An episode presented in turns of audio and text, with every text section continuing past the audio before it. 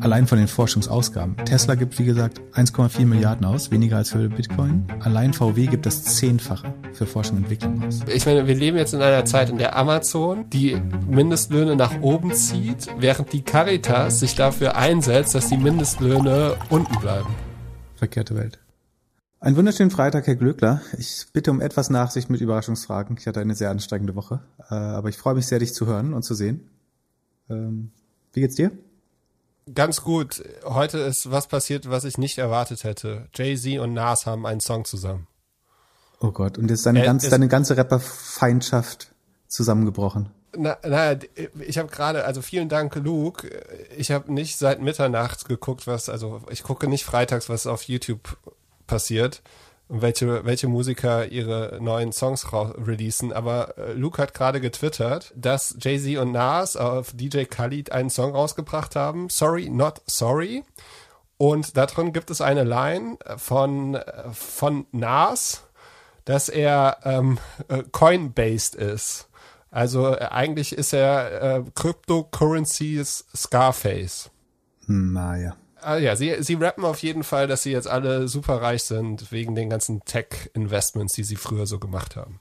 Das stimmt wahrscheinlich. Und ja, sonst, ich freue mich auf eine gute Folge. Ich habe zwei Überraschungsfragen. Erste kommt von Andreas und der fragt dich, würdest du einen Tesla nehmen, wenn er dir geschenkt wird und würdest du ihn fahren?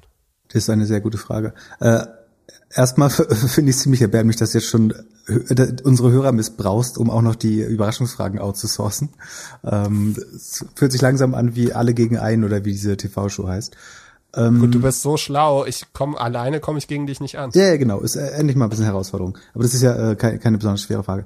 Ähm, ich würde das wahrscheinlich nicht. Ich habe mir tatsächlich heute, ich habe dir das Foto schon geschickt. Äh, ich habe mir tatsächlich einen Tesla heute geborgt, um damit äh, eine Reise zur Kernfamilie äh, vollkommen durchgetestet zu unternehmen.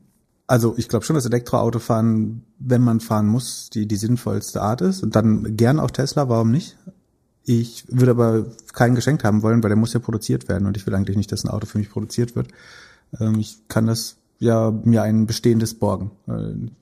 Auch, also auch ein Großteil der Kosten oder des CO2-Abdrucks eines Autos entsteht ja bei der Produktion schon äh, irgendwie. Und allein um das mit Elektrostrom aufzuholen, musst du wie viel tausend, äh, zweieinhalbtausend Kilometer fahren oder noch mehr. Ähm, von daher eher nicht. Aber ich habe nichts gegen das Produkt Tesla. Also sagen, wenn ich ein Auto hätte, wäre das sicherlich eins der Autos, die in Frage kämen. Aber ich äh, möchte eigentlich gar kein Auto besitzen eben. Und können wir in der nächsten Folge dann eine ein Testreport von Pip zum elektrisch fahren mit Tesla erwarten? Es gibt einen Testbericht, ja. Bis jetzt war es vor allen Dingen unübersichtlich, aber ähm, äh, ich kann dann detaillierter berichten. Äh, und die Reichweite ist nur äh, 330 Kilometer, womit ich dann wirklich nur knapp äh, bis zur Ostsee komme. Das wird kompliziert. Mal sehen. Aber ich berichte Spannend. dann. Äh, du kannst mir oder kannst in unserer Discord-Gruppe ja immer noch schreiben und ein Foto teilen, wenn du irgendwo liegen geblieben bist. Ja, vielleicht holt mir Und jemand ganz ab. so kalt ist es heute ja nicht. Ist bei kalt ist schlechter, ne? Die Batterie? Ja, angeblich schon. Ja. Hm. Dann weitere Frage, aber über Tesla werden wir heute ja bestimmt auch noch mal kurz sprechen. Andere Frage, in der Vorbereitung auf heute habe ich einen Podcast gehört von jemandem, von, über den wir gleich sprechen werden. Diese Person macht auch Angel Investments und er sagte, dass er bei Investments immer schaut, ob das auch eine Billion-Dollar-Opportunity ist. Und das scheinen ja viele Investoren, Angels, VCs immer mal wieder zu sagen. Was ist denn so eine Billion-Dollar-Opportunity? Das heißt, dass die, die Firma einfach das Potenzial haben muss, dass sie insgesamt mal ein Unicorn wird. Also ähm, ich weiß nicht, ob das schlau ist, das so, also ein VC muss das so sehen. VCs ist ein, VC, also Venture Capital, Wagniskapital ist ein Hit-Business. Und um diese überdurchschnittlichen Returns zu erwirtschaften, brauchst du eigentlich ähm, zwei, drei sogenannte Home Runs im, im, im Fonds. Und das müssen dann eigentlich Unicorns werden. So, ansonsten wird es sehr schwer, da sinnvolle Returns hinzubekommen. Ähm, das heißt, ein VC würde einen Fehler machen, wenn er nicht darauf testet, ob das Business äh, ein Unicorn werden kann. Ob das jetzt für jeden Business Angel richtig ist, weiß ich nicht, aber tendenziell glaube ich schon auch. Ja, das heißt, man überprüft vor allen Dingen, ob die Marktgröße äh, das hergibt. Also sag mal, wenn du jetzt ähm, elektronische, boah, fällt mir schlecht was ein, was einen wirklich sehr kleinen Markt hat. Du baust Nahrungsergänzungsmittel für äh, Seepferdchen. So, das wird schwer, dass das äh, eine Billion-Dollar-Company wird. So, weil, der, weil, weil der, dann der TAM nicht groß genug ist. Genau, genau. So, genau. Um, um, das ist ja TAM, also der Total Addressable Market, der gesamt avisierte Markt. Das ist ja das, worauf Casey Wood so achtet. Und da, da steckt auch eine gewisse Logik hinter, ne? Weil wenn Firmen wirklich groß werden, wird es dann irgendwann schwer zu wachsen. Äh, und dann ist es halt gut, wenn man in einem sehr großen Markt unterwegs ist, wie bei Amazon zum Beispiel der weltweite Retail-Markt oder bei Google der weltweite Werbemarkt. Wenn man eben in einem sehr kleinen Markt unterwegs ist, dann begrenzt das einfach sozusagen das maximale Outcome. Von daher macht es schon Sinn, immer zu überlegen. Aber was man auch sagen muss, oft ist ja gar nicht am Anfang offensichtlich, wie groß der Markt sein kann. Also du, du gründest die oft in Nischen, wenn du, wenn du dir jetzt viele der ganz großen Companies anschaust, so, so ein Airbnb zum Beispiel, dann wirst du sehen, dass die eigentlich in einem Markt gestartet sind, der scheinbar erstmal viel kleiner war und von dort aus äh, größer geworden ist. So, bei Amazon hättest du zum Beispiel sagen können, der Buchmarkt, hm, naja. Ja, Shopify ist auch ein super Beispiel davon. Da reden wir ja auch, du, da hattest du getwittert, dass der TAM sich irgendwie verdoppelt hat in einem Jahr. Das musst du mir später auch nochmal erklären. Ja. Aber bei denen war es ja auch so. Also Tobi hat am Anfang gesagt, er wollte einfach eine schöne Firma mit 20 Leuten. Und ja. damit haben sie angefangen. Und das war ja auch so eine richtige, man könnte eigentlich sagen, die haben angefangen ähnlich wie, wie Basecamp. Es war Ruby on Rails, es waren äh, junge Entwickler, äh, kleines Team, das zusammengehalten hat. Und jetzt, zehn Jahre später oder noch ein bisschen später, ist es halt so ein gigantisch großes Business. Genau. Oder Uber ist auch ein gutes Beispiel. Ne? Hättest du da gesagt, das ist nur der Black Cap oder Black Town Car Markt, also die, sagen die schwarzen Limousinen in New York.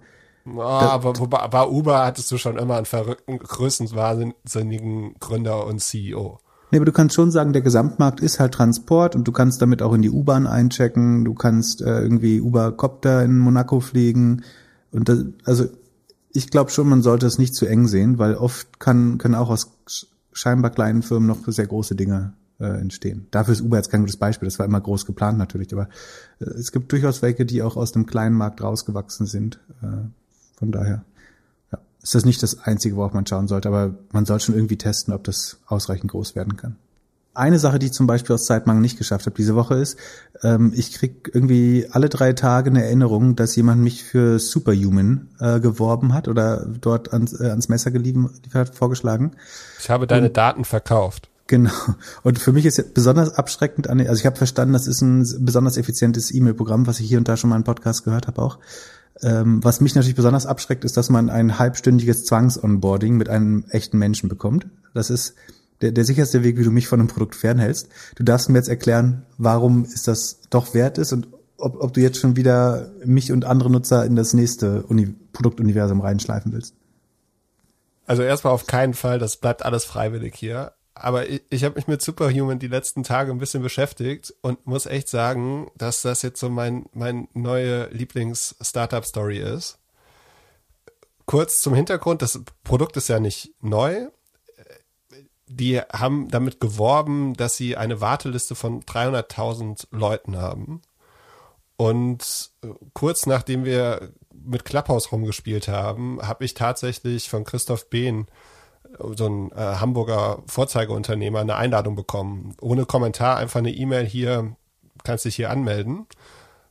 Hab das dann gemacht und habe gedacht, war super, gucke ich mir an. Mein E-Mail, also mit E-Mails habe ich eh ein Problem. Ich mag das E-Mail-Programm bei Apple überhaupt nicht. Das fühlt sich so an, also fühlt sich jetzt noch älter an als die Podcast-App auf, auf, auf dem Computer so. Die, die wurde einfach nie angefasst. Und bei Gmail habe ich mein Problem, da kann man zwar mit den mit äh, Shortcuts alles schnell antworten, aber wenn ich im Browser bin, bin ich ganz schnell in einem anderen Tab und in einem anderen Rapid Hole. Und Superhuman habe ich mir angeguckt, fand das gut. Die, die äh, sagen, sie äh, vereinfachen E-Mail, man ist doppelt so schnell. Und Anfang Januar, Mitte Januar kriege ich die Einladung, muss durch so ein Questionnaire durch und denke, super, mache ich schnell, ähnlich wie eine Compliance-Training im Unternehmen, schnell durchklicken und, und weitermachen. und komme nicht durch. Dann habe ich zwei Wochen später habe ich dann nochmal dieses gleiche Typoform durchgetickert und kam durch, habe dann einen Termin bekommen und eine halbe Stunde Onboarding. Irgendwann mitten in der Nacht äh, spreche ich dann mit jemandem aus San Francisco, äh, nette Dame, die Screenshare auf meine E-Mails gucken möchte und am Ende hat sich das angefühlt wie so ein Online-Kurs für wie beantwortet man vernünftig E-Mails. Wie hat die es gemacht mit Teamviewer oder wie? Nee, mit äh, Zoom und Shared. Ah. Also es ist echt super optimiert, so, also Calendly, Zoom, Shared, Gmail auf und erst dann habe ich Zugang zu Superhuman bekommen. Mhm. Also wirklich erst nach diesem Termin. Und dann jetzt fange ich so ein bisschen, also seitdem mache ich meine E-Mails damit und habe jetzt die Woche halt angefangen oder letzten zwei mich ein bisschen mehr mit dem Gründer noch zu beschäftigen. Und es ist tatsächlich so, dass die halt sagen, okay, sie wollen E-Mail, dass du E-Mails nur mit dem Keyboard machen kannst, also keine Maus brauchst und halt haben sich halt alle Flows schön überlegt. Funktioniert auch ganz gut. Ich habe jetzt so schöne Ordner, E-Mails, Doppelgänger-E-Mails kommen in einen Folder, wichtige E-Mails von Pip kommen in den anderen, Rechnungen kommen dorthin und so und versuche da jetzt schneller zu arbeiten. Das Einzige, was ich noch nicht geschafft habe, ist auf dem deutschen Keyboard den Shortcut für Snippets zu bekommen. Dass man all, also dass man zum Beispiel kann man einen Shortcut geben und sagen Danke und dann würde der da oder ein standardisierter Danke-Text für die Doppelgänger-E-Mail oder sowas kommen oder ein Baustein. Hm. Und das kann man auch bauen. Ähm, und ist schon cool. Und wenn man sich dann anschaut, was das für ein Gründer, ich stehe ja dann immer auf die Leute, die das gründen und verkaufen und so. Äh, Raoul ist auch so ein ja, Vorzeigeunternehmer, der mal ein Chrome-Plugin an LinkedIn verkauft hat.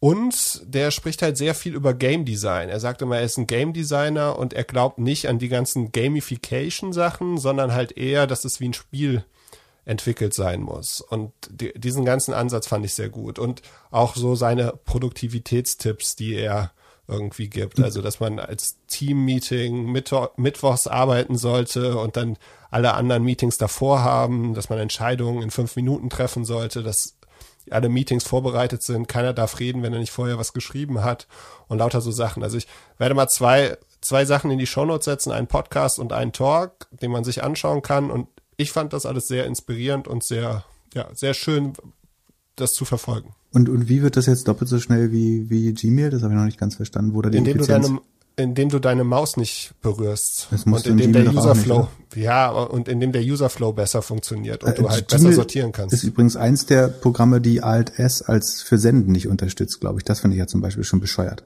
Genau. Ähm, also ja.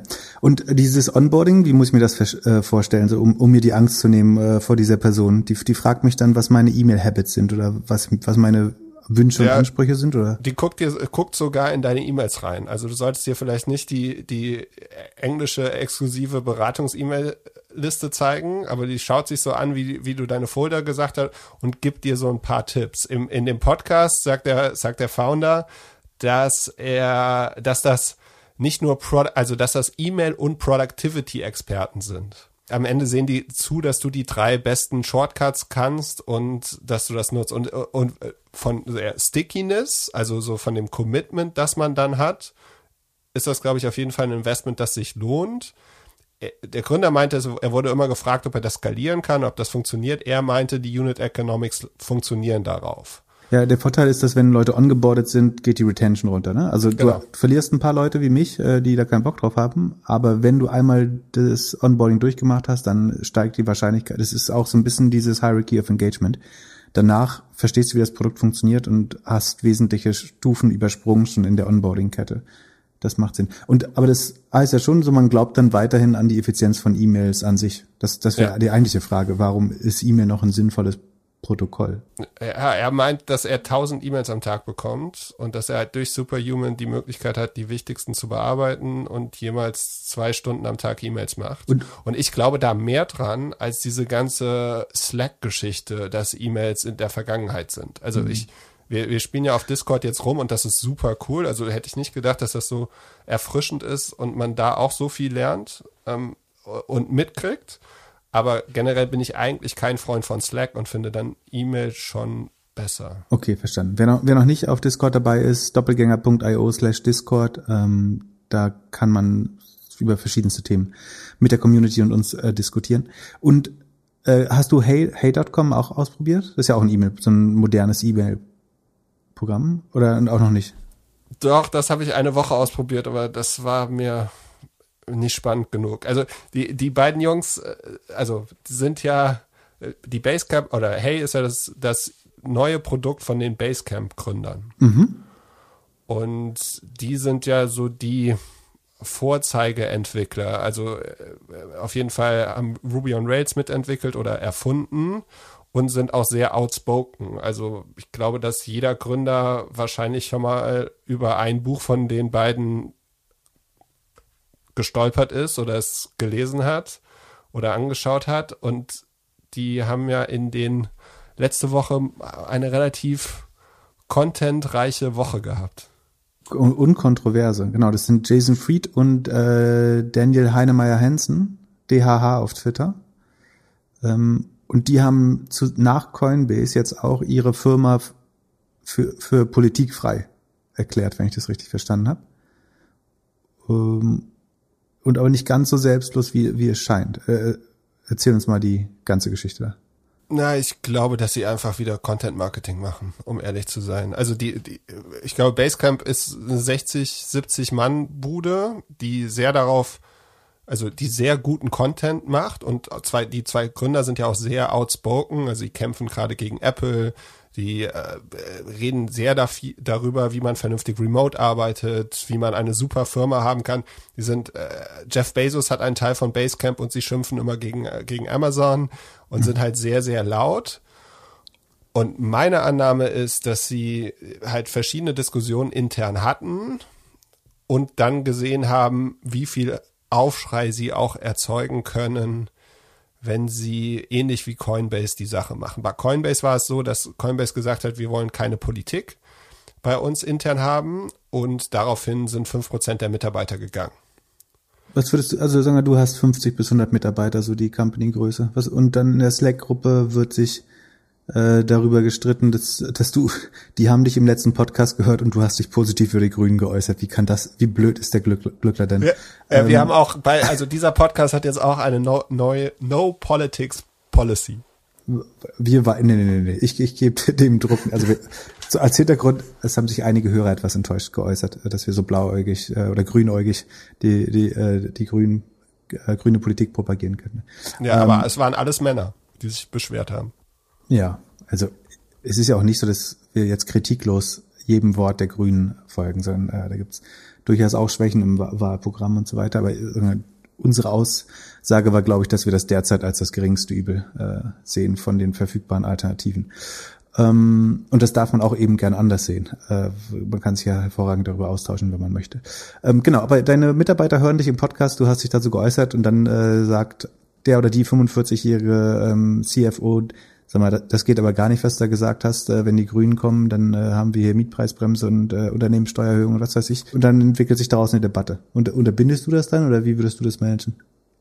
Ja, ich würde es vor allem versuchen, intern zu managen und darüber zu reden. Also ich kann verstehen, dass man, wenn man 60 Leute oder 100 Leute hat, dass man möchte, dass alle so produktiv wie möglich zusammenarbeiten. Und wenn du dir jetzt überlegst, jemand soll acht Stunden am Tag arbeiten und diskutiert davon zwei Stunden, äh, wie die Politik äh, sich, dass man da was dagegen hat. Aber ist das früher nicht in der Küche passiert beim Kaffee genau. trinken?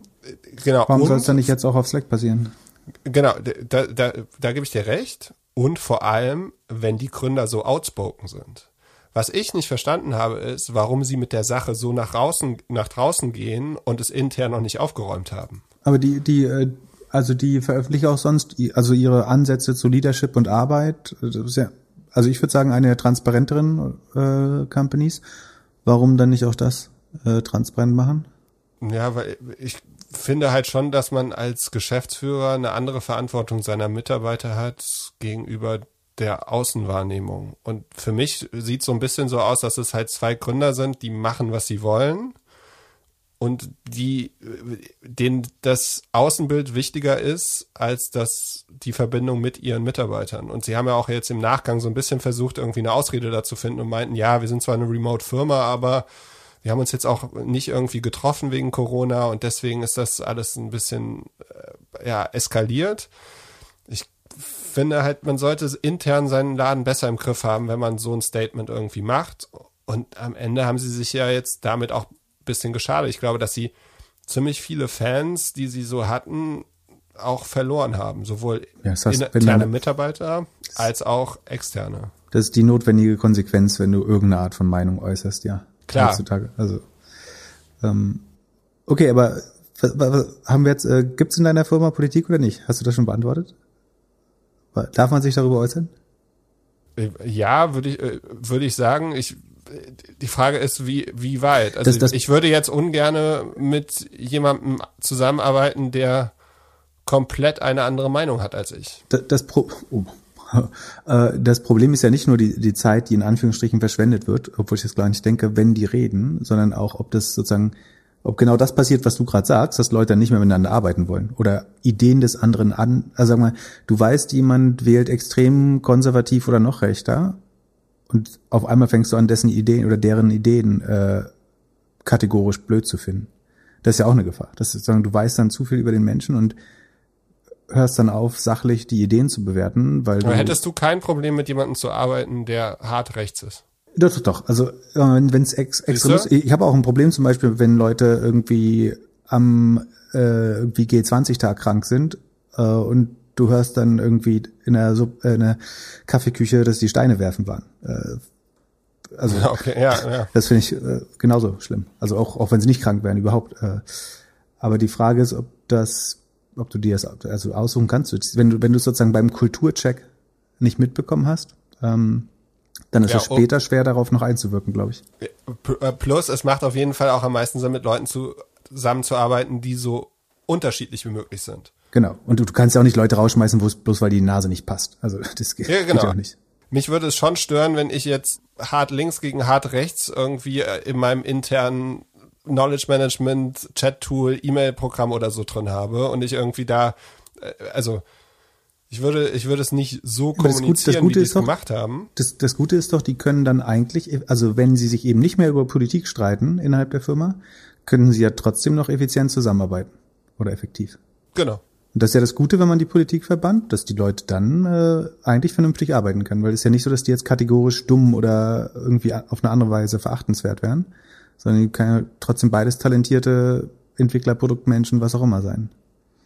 Ja, das würde, das ist äh, der Vorteil, wenn man das eben verbannt aus dem Arbeitsleben und sagen, un unsere Mission in der Firma ist eben an was Größerem zu arbeiten. Also und dann ist aber wieder das Problem, es gibt ja auch Sachen, die sind eigentlich nicht politisch, sondern sagen wir die Anerkennung von gewissen Menschenrechten oder eben sowas wie Black Lives Matters oder ähm, wo man sagt, das dürfte eigentlich keine politische Debatte sein, dass irgendwie andere Menschen Grundrechte, die gleichen Rechte haben oder so. Das ist dann, glaube ich, der schwere Fall. Na gut, ähm, da äh, kommen wir nicht weiter. Ähm, ah ja, für mich ist es eher Content Marketing, um ehrlich zu sein. Also ich glaube, dass die sich überlegt haben, hey, bei Coinbase hat das funktioniert, wir, wir machen das auch und dann sind wir, dann, sind wir wieder Talk in Town dann hat das relativ äh, schwerwiegende Folgen gehabt für ein bisschen Content Marketing, oder? Ja, so, jeder weiß jetzt, was Hey ist. Und nächste Woche geben sie jetzt nochmal, springen sie auf den Zug gegen Apple. Also Epic ist ja nächste Woche gegen Apple dran. Da werden sie auch wieder äh, Gas geben. Mein Bild ist mittlerweile von den beiden, dass sie ähnlich sind wie für mich wie jemand, der irgendwie auf also die, die gehen halt sehr auf ihre Likes ab und die haben sich überlegt, hey, das ist ein Thema, das zum einen nervt uns das im eigenen Unternehmen, aber zum anderen gibt das auch richtig, richtig wieder Content. Okay. Ver verbringen auf jeden Fall viel Zeit auf Twitter. Das finde ich auch. Ja, aber die Bücher kann ich trotzdem alle empfehlen. Ja. Auch die Tweets sind ja, ich finde die größtenteils sehr interessant, muss man mal sagen.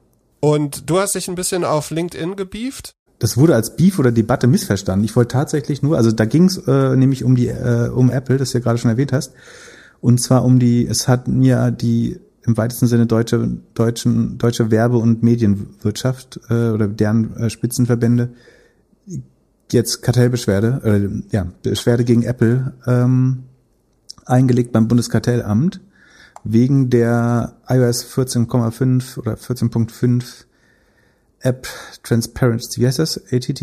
Ähm, App Tracking Transparency. App Tracking Transparency, dass das äh, sie in ihrem äh, Streben nach Umsatz beschränken würde oder in, in ihrer effektiven Ausübung von, von Wettbewerb. Und ich äh, wollte tatsächlich nur die, die Argumente äh, besser verstehen und habe deswegen den äh, Thomas, äh, beziehungsweise äh, den Dr. Äh, Thomas Höppner, äh, Professor Dr. Äh, Thomas Höppner, glaube ich sogar. Das ist der, äh, das, den Kontext äh, hatten natürlich nicht hier, das ist der Anwalt, der uns unter, unter anderem auch gegen äh, Google äh, bei der EU äh, geholfen hat, von der Kanzlei Hausfeld, die wirklich wahrscheinlich die kompetenteste äh, Kanzlei in Deutschland, wenn nicht Europa ist, bei, bei den ganzen Wettbewerbsthemen gegen GAFAs. Ähm, deswegen wollte ich wirklich einfach nur verstehen, äh, wie die Argumente aussehen würden äh, da. Also es war gar nicht irgendwie als Anzahlung da. Äh, vor allen Dingen würde ich Leute auch nicht äh, nicht die Courage, Leuten nicht die Courage absprechen, da irgendwie solche Beschwerden einzureichen. Das passiert viel zu selten, glaube ich, oder hat viel zu lang gedauert. Äh, von daher soll jeder das gern äh, probieren. Und dann muss man halt rausfinden, ob das äh, das Bundeskartellamt dem stattgibt ähm, oder nicht. Und zwar also die die Fragen, die ich konkret, konkret hatte, waren ähm, inwiefern wären Apple und diese Unternehmen denn überhaupt im gleichen Markt? Das, das muss nicht unbedingt gegeben sein, äh, um Wettbewerb einzuschränken, aber ähm, das wollte ich gern verstehen. Und da, da muss man wiederum natürlich verstehen, dass wir haben das immer mal schon erwähnt, aber wir können es ja nochmal ausführlich erklären, warum das so vorteilhaft ist, wenn Apple Privacy ähm, für die Nutzer durchsetzt. Das beschränkt natürlich die Möglichkeit von App-Developern, mithilfe von Werbung ihre Apps zu monetarisieren? Also du hast ja mal, du stehst ja vor der Frage, möchte ich eine App kostenlos machen und mit Werbung monetarisieren, also mit Ingame Advertising zum Beispiel? Oder mache ich ein Subscription-Modell und die, die App kostet irgendwie 99 Cent im Monat und dann bekommt Apple davon halt 15 bis 30 Prozent. Und wenn ich Werbung auf iOS-Geräten jetzt dadurch ineffizienter mache, dadurch, dass das Tracking abgeschaltet wird, das heißt, dass weniger da Nutzerdaten zur Verfügung stehen den Werbetreibenden, dann senkt sich der CPM. Das heißt, es wird tendenziell weniger attraktiv, eine werbefinanzierte App aufzubauen. Und das wiederum treibt Entwickler dann in das Subscription-Modell, wo wiederum Apple, die selbst eigentlich kein Werbemodell haben, außer die Werbung im App Store, daran partizipieren. Das heißt, insofern konkurriert man da oder hat schon ein großes Interesse auch. Und ich würde schon sagen, das ist halt auch ein großer Vorteil, wenn du deine Geschäftsinteressen unter dem Privacy äh, Primat irgendwie verstecken kannst. Äh, ich finde das nicht fragwürdig, sondern es kann man, ist immer sinnvoll, das mal transparent zu machen, dass Apple auch ein Geschäftsinteresse daran hat, äh, Privacy zu verstärken oder Datenschutz äh, zu verstärken. Aber das ist natürlich auch sehr, sehr positiv, wenn das im Interesse einer Firma liegt, dass die äh, Nutzer geschützt werden. Man kann aber dann zum Beispiel sich fragen, ob Apples in seinen eigenen Apps nicht doch Nutzerdaten erhebt und diese nutzen kann, während sie das für andere unterbindet. Ähm, weil du würdest ja jetzt sagen, wenn die Deutsche Bahn, also du vergleichst jetzt den App Store mit dem Schienennetz, die Deutsche Bahn darf ja auch sagen, ihr müsst sichere Züge fahren und ihr müsst die einmal im Monat warten oder so oder ihr dürft nur so und so schnell fahren auf, auf den Strecken, auf bestimmten Trassen, um die äh, Nutz, um unsere Nutzer, die wir über unsere Buchungsstrecken und so weiter oder die wir transportieren über die Schiene zu schützen. Ähm, dann müsste sich die, die Deutsche Bahn aber natürlich an die gleichen Regeln äh, halten. Äh, zumindestens, das wäre vielleicht der Ansatz. Und ist die Annahme, dass sie das nicht tun? Na, ich glaube, da wird uns schon unterstellt, dass Apple selber halt trackt. Und dann wäre es natürlich auch problematisch, wenn du sagst, wir so machen allen anderen das Tracking schwer und wir holen uns nur einmal den Consent des Nutzers bei der Installation, also mehr oder weniger ein. Und dann tracken wir es durch alle unsere Apple Apps. Das wäre dann tatsächlich äh, vielleicht problematisch. Ein anderes Argument ist, dass sozusagen mit dem GDPR wäre das alles ja schon mehr oder weniger implementiert. Das heißt, wozu noch zusätzliche Transparenz, wenn der Nutzer einmal zum GDPR zugestimmt hat? Da muss man sagen, die wären ja alle nicht so also aufgescheucht jetzt, wenn sie nicht befürchten würden, dass da die App Tracking Transparency deutlich besser wirken würde als das GDPR. Also das GDPR ist ja insofern bestenfalls unwirksam, wahrscheinlich sogar kontraproduktiv, weil insbesondere die großen GAFA-Konzerne dadurch mehr Daten bekommen, relativ gesehen, und kleinere Apps es schwerer haben, den Consent von den, also die Zustimmung von den Nutzern zu bekommen. Und bei ATT weiß ein Facebook zum Beispiel jetzt, dass wenn der Nutzer gefragt wird, hm, vielleicht äh, willst du, dass äh, die, die App dich durchs gesamte Universum äh, trackt, dass dann irgendwie 60, 70 Prozent der Nutzer wahrscheinlich Nein klicken. So, und, ähm, ja, die Conversion ist einfach eine komplett andere auf dem Telefon. Genau, und du, du kannst jetzt, genau, du kannst entweder sagen, ATT ist doch super, das ist der gleiche Spirit of the Law eigentlich, also es geht darum, äh, Verbraucher zu schützen. Ähm, warum sollte man das, wenn man da eine effektivere Lösung gefunden hat, die besser funktioniert, äh, also wo das gut Datenschutz eigentlich öfter durchgesetzt wird vom Nutzer, dann wäre das doch gut. Aber dann würde man halt äh, aus, aus der Medien- und Werbebranche argumentieren, dass diese Entscheidung halt nicht unter vollen, sagen wir, voller Mündigkeit über die Konsequenzen entsteht, weil, weil du eben nicht diese 14 Seiten GDPR-Belehrung äh, absegnest, sondern nur ein kurzes Statement, wo steht, die App möchte dich tracken. Willst du, oder willst du, willst du relevantere Werbung bekommen oder so? Ähm, ja, aber wer ist denn der Kunde, den die Werbebranche verarschen möchte? Ja, aber ja, das ist, aber die, die spannende Frage ist halt, ist, welches Consent ist wertvoller? Das besser informierte oder das, das verständlichere, kürzere? Das ist halt super schwer zu entscheiden, glaube ich. Ähm, und ich denke fast, dass, also eine der Konsequenzen könnte sein, dass das Kartellamt dann sagt, ihr könnt den Consent gern nochmal einholen, aber der muss dann eben genauso mündig entscheiden. Und dann heißt, dann müssen dann wieder 14 Absätze darüber folgen, was jetzt genau getrackt wird und was mit den Daten passiert. Und dann weißt du wieder, dann klickt halt jeder, scrollt es durch und klickt akzeptieren. Ähm, beziehungsweise dann kann Apple natürlich wieder schlau die Defaults setzen. Äh, es gibt diesen Spruch, Defaults matter. Also je nachdem, was dann auch der Standard-Button ist oder welcher Button ein bisschen dicker ist, ähm, kommt es drauf ab. Ähm, die Werbebranche will wen verarschen? Was meinst du damit? Naja, ich habe mir gedacht, wenn Apple wirklich so sicher ist, wie sie es gerne wären, was müssten sie dann bauen? Für mich persönlich. Und für mich müssten sie ein Produkt bauen, dass ich ohne Probleme dieses Telefon, diesen Computer entweder meinen Eltern oder meinen Kindern geben kann und weiß, die werden nicht über den Tisch gezogen oder da passiert nichts, was ich nicht möchte oder was sie nicht wissen oder was ich nicht zugestimmt habe. Das sind ja aktuell sind das die beiden ja. Gruppen, Kundengruppen, die am meisten unwissend über irgendwas klicken. Absolut Oder richtig. auf irgendwas klicken. Absolut richtig. Gegenargument, wie oft unterschreiben deine Eltern sozusagen im Offline-Leben etwas, was sie nicht 100% verstehen? Oft. Also lesen sie lesen ja auch nicht die AGB auf der Rückseite des äh, Kreditkartenantrags oder so durch. Weiß ich nicht, würde ich schon, also ich glaube halt, also Verträge sind. Und auch da werden Daten auf, erhoben übrigens. Ne? Also. Ja, klar, aber, aber es sind doch, aber eigentlich müsste es doch so sein, dass man so mit so wenig und so einfach wie möglichen Verträgen irgendwie klarkommt. Und wenn man das Premium fürs iPhone zahlt, dass man sich dann mit weniger Zeit, also weniger Zeit da rein investieren muss in A, was muss ich lesen und B, was kriege ich für Werbeunterbrechung. Ja. Und deswegen sehe ich als, also als Apple-Nutzer natürlich, wenn ich jetzt eine App habe oder irgendwie ein Advertising-Business oder wie auch immer, dann ist das natürlich nachteilig. Aber so für das, was für das Apple stehen möchte, müssten sie eigentlich noch viel, viel mehr machen. Ja. Und ich meine, man muss ja auch sagen, Werbung wird damit ja nicht ausgeschaltet, sondern sie wird nur, also sie hat weniger Targeting-Daten zur Verfügung. Also deine Privatsphäre wird geschützt, du siehst trotzdem Werbung, die ist dann wahrscheinlich weniger relevant, es sei denn, dass es da neue Durchbrüche gibt bei der Technologie, äh, relevante Werbung auszuspielen. Ähm, das war auch ein Argument, dass ähm, der Nutzer möchte eigentlich kostenlose Apps haben, die werbefinanziert sind. Also man möchte einfach nicht für alles bezahlen. Für die Wetter-App möchte man halt nicht Geld bezahlen. Aber wie gesagt, man kann ja weiter werbefinanzierte Apps bauen. Die, nur die, die Werbung ist, wird zumindest für einen gewissen Zeitraum erstmal nicht so effektiv sein.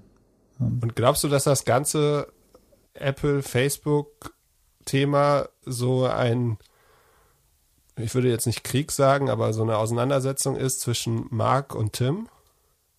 Hm, nee, also Glaubst du, dass das so ein bisschen persönlich ist? Nee. Also prinzipiell äh, zu dieser Beschwerde, ich finde es immer gut, sowas vertesten zu lassen und äh, vielleicht hat ein, ein Gericht oder das Bundeskartellamt da ja auch äh, eine andere Meinung zu.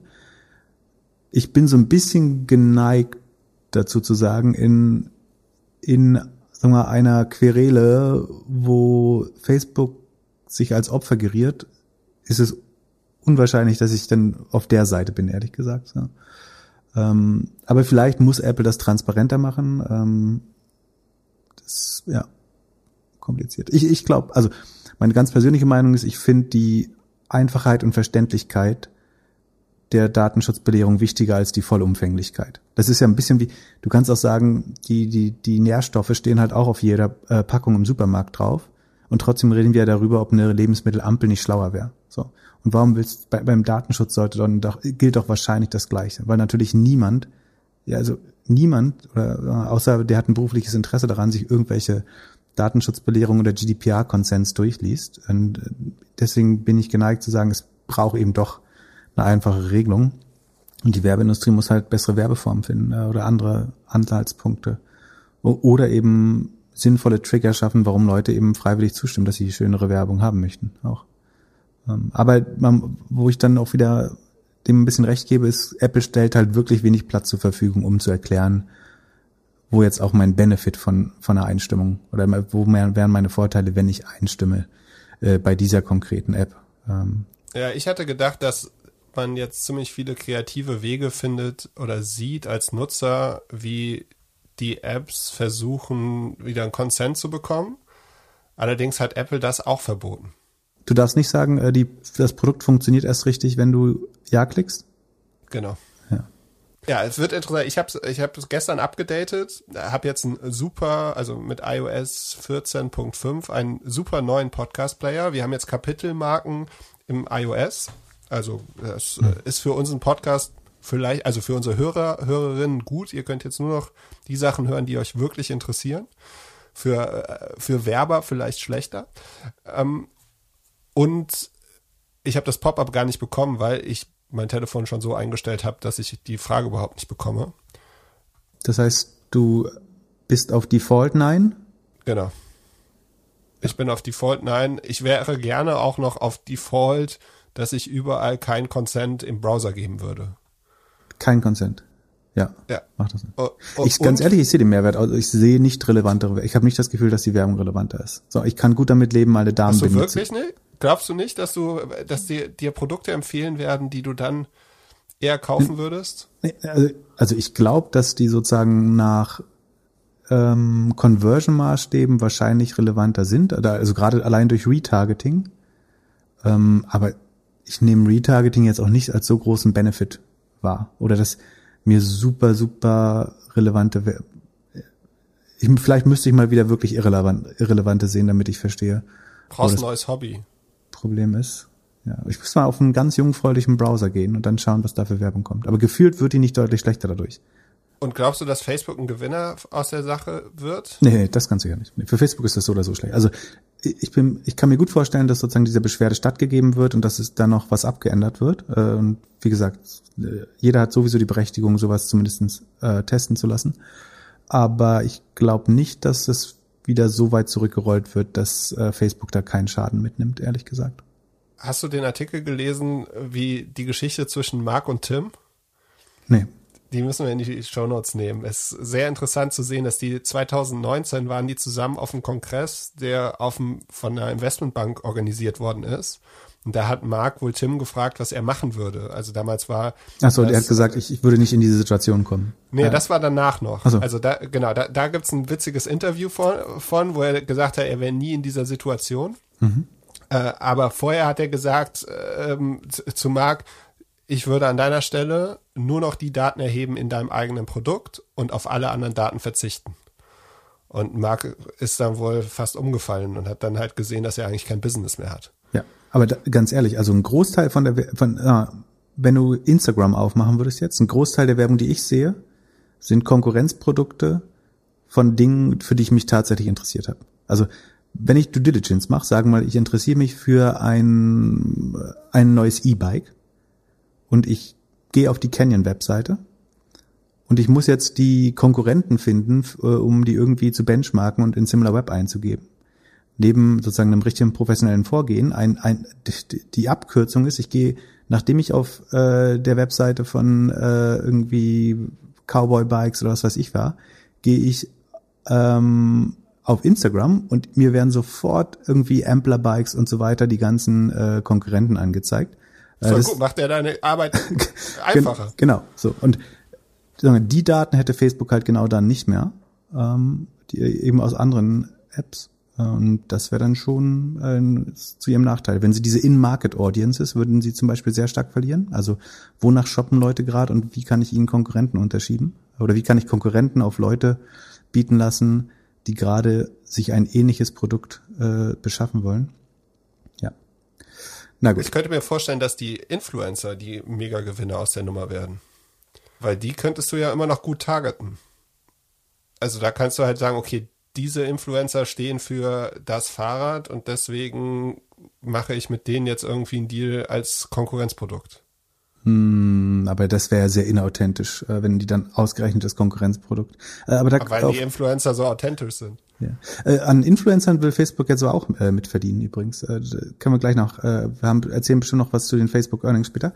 Ähm, nach denen, da schaut, will Mark auch nicht mehr zuschauen, wie die alle an ihm vorbei Geld verdienen in Zukunft. Ja, ich glaube, das, das muss er machen. Also ich, wenn er, das ist ja der einzige Weg, um halt ein bisschen aus diesem Datenbusiness rauszukommen, indem er wirklich Transaktionen dann auch hat. Ja, aber das ist halt das Risiko, dass, also einerseits, da werden halt Milliarden Umsätze auf deiner Plattform gemacht, von denen du keinen Cent bekommst. Das ist uncool. Deswegen willst du als Facebook eigentlich am Influencer-Marketing partizipieren. Das Problem ist, wenn du da jetzt so eine Zwangssteuer erheben würdest, dann hast du also läufst du Gefahr, ausgerechnet jetzt, wo es 10.000 Alternativen gibt für Creators, ähm, die dann zu verlieren. Das heißt, du musst dir mit Samthandschuhen anfassen im Moment, äh, deine Kreativen. Und wenn, dann musst du ein Produkt mit extrem viel Nutzwert bauen, äh, dass sie freiwillig irgendwie, dass das Brands dir Geld abgeben, um Influencers, Influencer ja, zu halt, finden. Du musst es halt wie TikTok machen. Du musst den Creatoren sagen, du sollst tanzt zu diesem Hashtag und du, wir spielen dir richtig viele Follower zu. Ja. So. Also, und nochmal abzuschließen, Mark Tim, es ja. gab wohl schon mal ein Meeting vor zehn Jahren. Da war Mark 26 und Tim halt 50. Und die beiden könnten ja nicht unterschiedlicher sein. Also äh, äh, Tim Cook hat halt Supply Chain Chain optimiert. Also der hat halt und der der ist seit immer in, bei Apple. Der ist halt ein super feiner Executive Großkonzern. Und ich kann mir super vorstellen, wie halt Mark da mit 26 irgendwie sich in den Meetings äh, gegeben hat und alles und wie halt diese Kulturen so super auseinandergehen.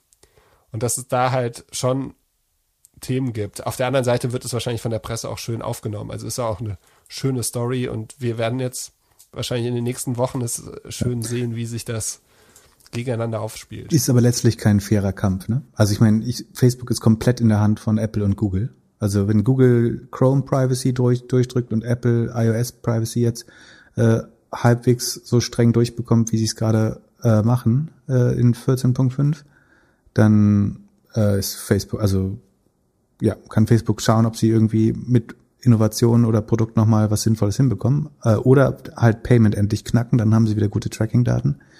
Aber ansonsten sehe ich wirklich schwarz. Langfristig. Wie waren die Apple Earnings? Ähm, Apple hat gut performt, haben auf einem sehr hohen Niveau. Die haben 90 äh, Millionen Umsatz gemacht, ja. Und das schon ganz ordentlich. Und das ist alleine Steigerung von 54 Prozent, äh, was für, also Apple ist ja das teuerste Unternehmen der Welt, ne, mit über zwei Trillionen US-Dollar oder zwei Billionen äh, auf Deutsch. Und da noch 54 Prozent zu wachsen auf 90 Milliarden, äh, nicht schlecht. Ähm, die iPhone-Verkäufe sind um 65 Prozent, also noch schneller gestiegen. Man hat sich ja so ein bisschen gefragt, ob die neue iPhone-Generation gut genug ist, ob es ohne China, ohne geöffnete Läden genug Leute ihr, ihr iPhone austauschen würden. Aber es wurde Apple mehr oder weniger aus den Händen gerissen. Äh, vielleicht, weil ein paar Leute es für Clubhouse haben wollten.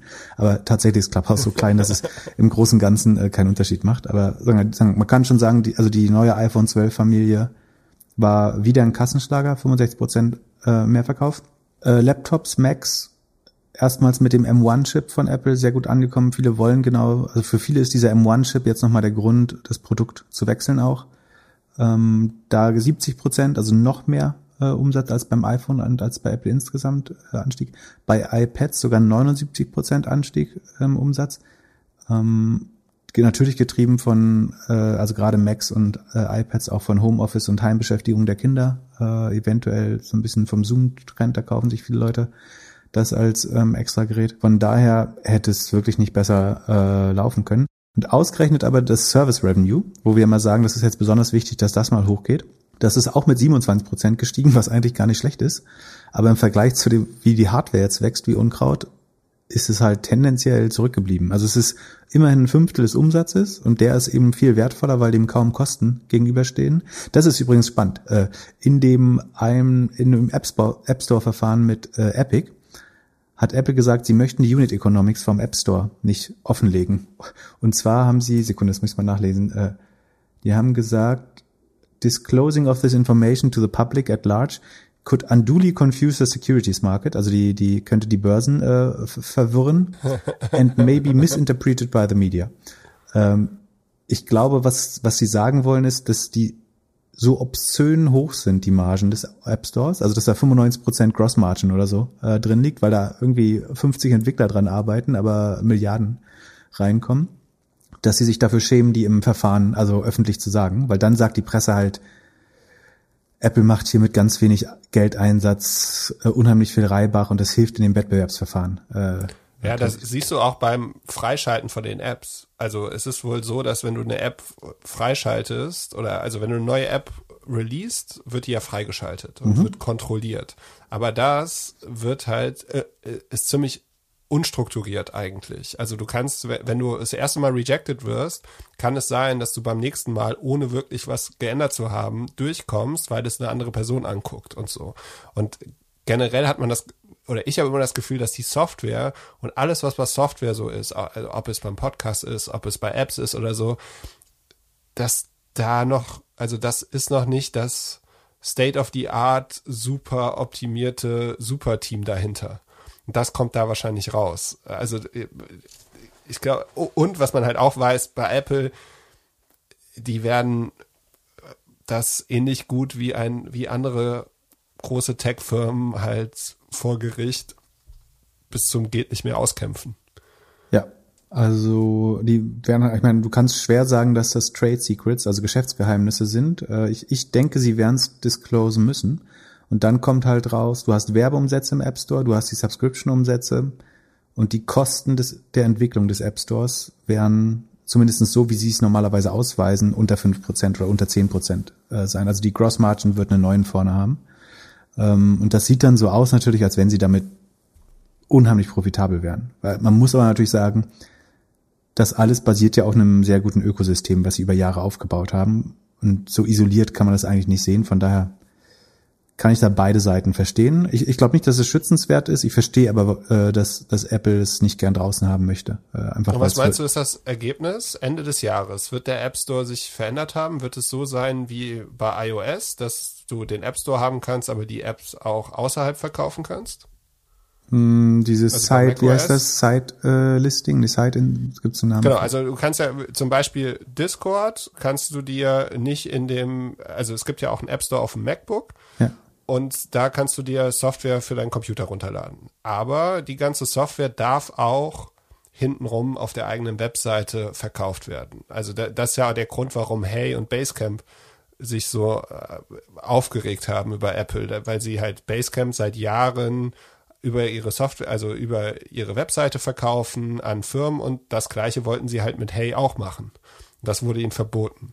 Und äh, ich glaube, so, da möchte Epic möchte ja auch so hin, dass sie halt ihre eigenen In-App-Purchases, dass sie da selbst ein Payment oder sowas machen. Also wa was glaubst du, wird das Ergebnis sein? Wird Apple irgendwie beigeben? Werden sie sagen, äh, also wird Ende des Jahres es immer noch sein wie jetzt, also 30 Prozent auf alles und manchmal für kleine 15 Prozent? Wahrscheinlich, wahrscheinlich nicht. Also ich, ich weiß nicht, wie es aussehen wird, aber vor zwei Stunden hat live äh, Margrethe Vestager, die ähm, EU Competition ähm, Kommissarin, getwittert, our Preliminary, Gott, oh Gott, Ple, Ple, Gott, oh Gott. Was für ein Wein trinkst du? Ich darf nicht trinken, ich muss ja gleich noch fahren. Ich trinke nur Wasser, vielleicht nicht sagen. Bis der, bis der Tesla fährst du doch Aber heute. der fährt schon alleine, ne? Ich, ich, ich, ich, nehme mir Glas, ich nehme mir auf jeden Fall eine Flasche Wein mit.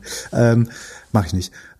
Our pre preliminary conclusion, Apple is in breach of e EU competition law Apple Music compete with other music streaming services, but Apple charges high commission fees on rivals on the App Store, bla bla bla, forbids them to inform of alternative subscription options.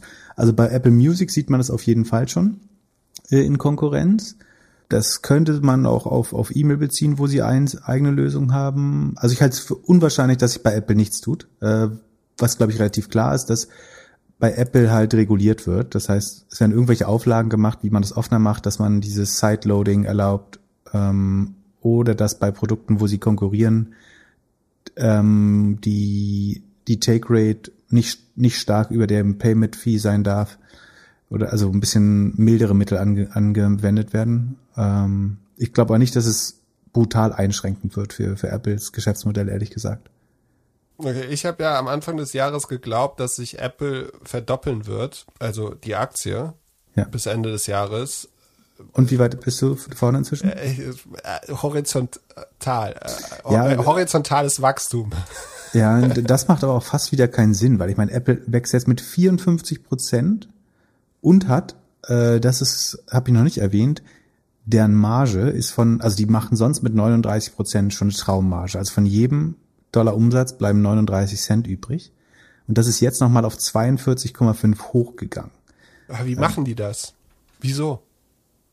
Naja, weil sie halt, weil die Margen der Produkte, also weil ein iPhone halt in der Herstellung nur 300, 400 Euro kostet ähm, und der Rest bleibt halt übrig. Du hast halt einmal eine Marke gebaut, womit du, also die, die Telefone sind schon deutlich besser und auch die anderen Produkte deutlich besser, ähm, aber du kannst halt eine hohe Prämie draufschlagen, ähm, weil Leute die Marke lieben und weil die Produkte auch einfach so gut sind und weil es ein Ökosystem ist, was halt besonders gut zusammen funktioniert. Also manche Dinge du bist halt als Konsument fast Preisnehmer und kaufst halt für was es kostet. Äh, ganz ehrlich, wenn ein iPhone morgen 1800 Euro kaufen, kosten würde, würdest du dir ja trotzdem kaufen. Ich habe mir das neueste tatsächlich noch nicht gekauft. Ja. Aber ja, das ist schon, das ist ein schönes Premium-Produkt. Ja. Aber ich glaube mit deinen, äh, mit, ich glaube nicht, dass du so falsch liegst. Ähm, also bei der Marge. Aber die ganze Woche war da, die, also wir gehen ja später nochmal auf die Earnings und dann kommt bestimmt auch nochmal dein Disclaimer die ganze Woche war doch, alle haben super outperformed. Ja. Aber am Aktienmarkt tut sich nichts oder es geht nach unten. Na, Apple ist fünf Prozent hochgegangen immerhin. Also es waren schon sehr gute Zahlen. Das haben alle extrem, also Microsoft gute, alle anderen extrem gute Zahlen. Twitter nicht so gute ähm, und Spotify nicht so gute, aber ähm, die, die GAFAs haben schon extrem gute Zahlen abgeliefert. Und aber ja, die, dafür reagiert die Börse relativ wenig darauf. Und ich würde jetzt auch da nicht sagen, das war eingepreist. Ich glaube, äh, die sind einfach alle nicht mehr sexy genug, weil alle wollen irgendwas, was 80 Prozent äh, wächst und bitte Geld verbrennt. Und ich meine, wenn du jetzt sowas wie eine Rule of 40 anwenden würdest auf Apple, was gar nicht so viel Sinn macht in dem Fall, ne, aber die wachsen mit 54 Prozent und haben eine 42,5 Prozent Marge, das ist komplett pervers. Und dafür dann in Anführungsstrichen nur mit dem 36-fachen des Gewinns, nicht des Umsatzes, des Gewinns, das finde ich relativ fair. Natürlich wird jetzt auch nicht jedes Quartal ein neues iPhone-Quartal sein, aber es ist vergleichsweise fair bepreist. Also auf Gewinnbasis, nicht so wie andere Sachen auf äh, Umsatzbasis. Von daher ähm, würde ich schon sagen, dass du da mit deiner These gar nicht so falsch liegst. Aber irgendwie ist das alles nicht sexy genug, die Qualität äh, der, der großen. Und was soll Apple mit dem ganzen Cash machen? Die haben da jetzt irgendwie 200 Milliarden irgendwo rumliegen. Ja, Schwer, was würdest du damit machen? Also das Problem ist ja, alles, was sie kaufen könnten, ist eigentlich zu teuer. Also äh, Netflix. Ja, aber kostet halt auch 200 Millionen oder so. 200 Milliarden, Entschuldigung. Ähm, und was haben sie dann? Ja, Content. Dann würde ich eher Disney kaufen, glaube ich, äh, an ihrer Stelle. Weil es mehr Premium ist? Genau. Ähm, also ich glaube, was Sinn machen könnte, ist irgendwelches Entertainment einzukaufen, was absoluter Luxus oder absolute absolut erstklassiger Content. Das könnte Disney sein, könnte erstklassiger Sport sein. Ähm, wodurch, also die Frage ist ja, wie kriegst du noch mal mehr Leute ins Apple-System? Und das ist schon super schwer, glaube ich. Also wer das Geld hat und wer Bock hat, der hat eigentlich ein iPhone. Und wenn du einmal im Apple-System drin bist, dann nutzt du ja auch viele Produkte in der Regel. Und deswegen macht es, glaube ich, also ich soll nicht sagen, es macht Sinn. Äh, deswegen ergibt es gar nicht so viel Sinn, jetzt noch irgendwas dazu zu kaufen. Ich wüsste auch nicht, wie ich das Geld ausgebe.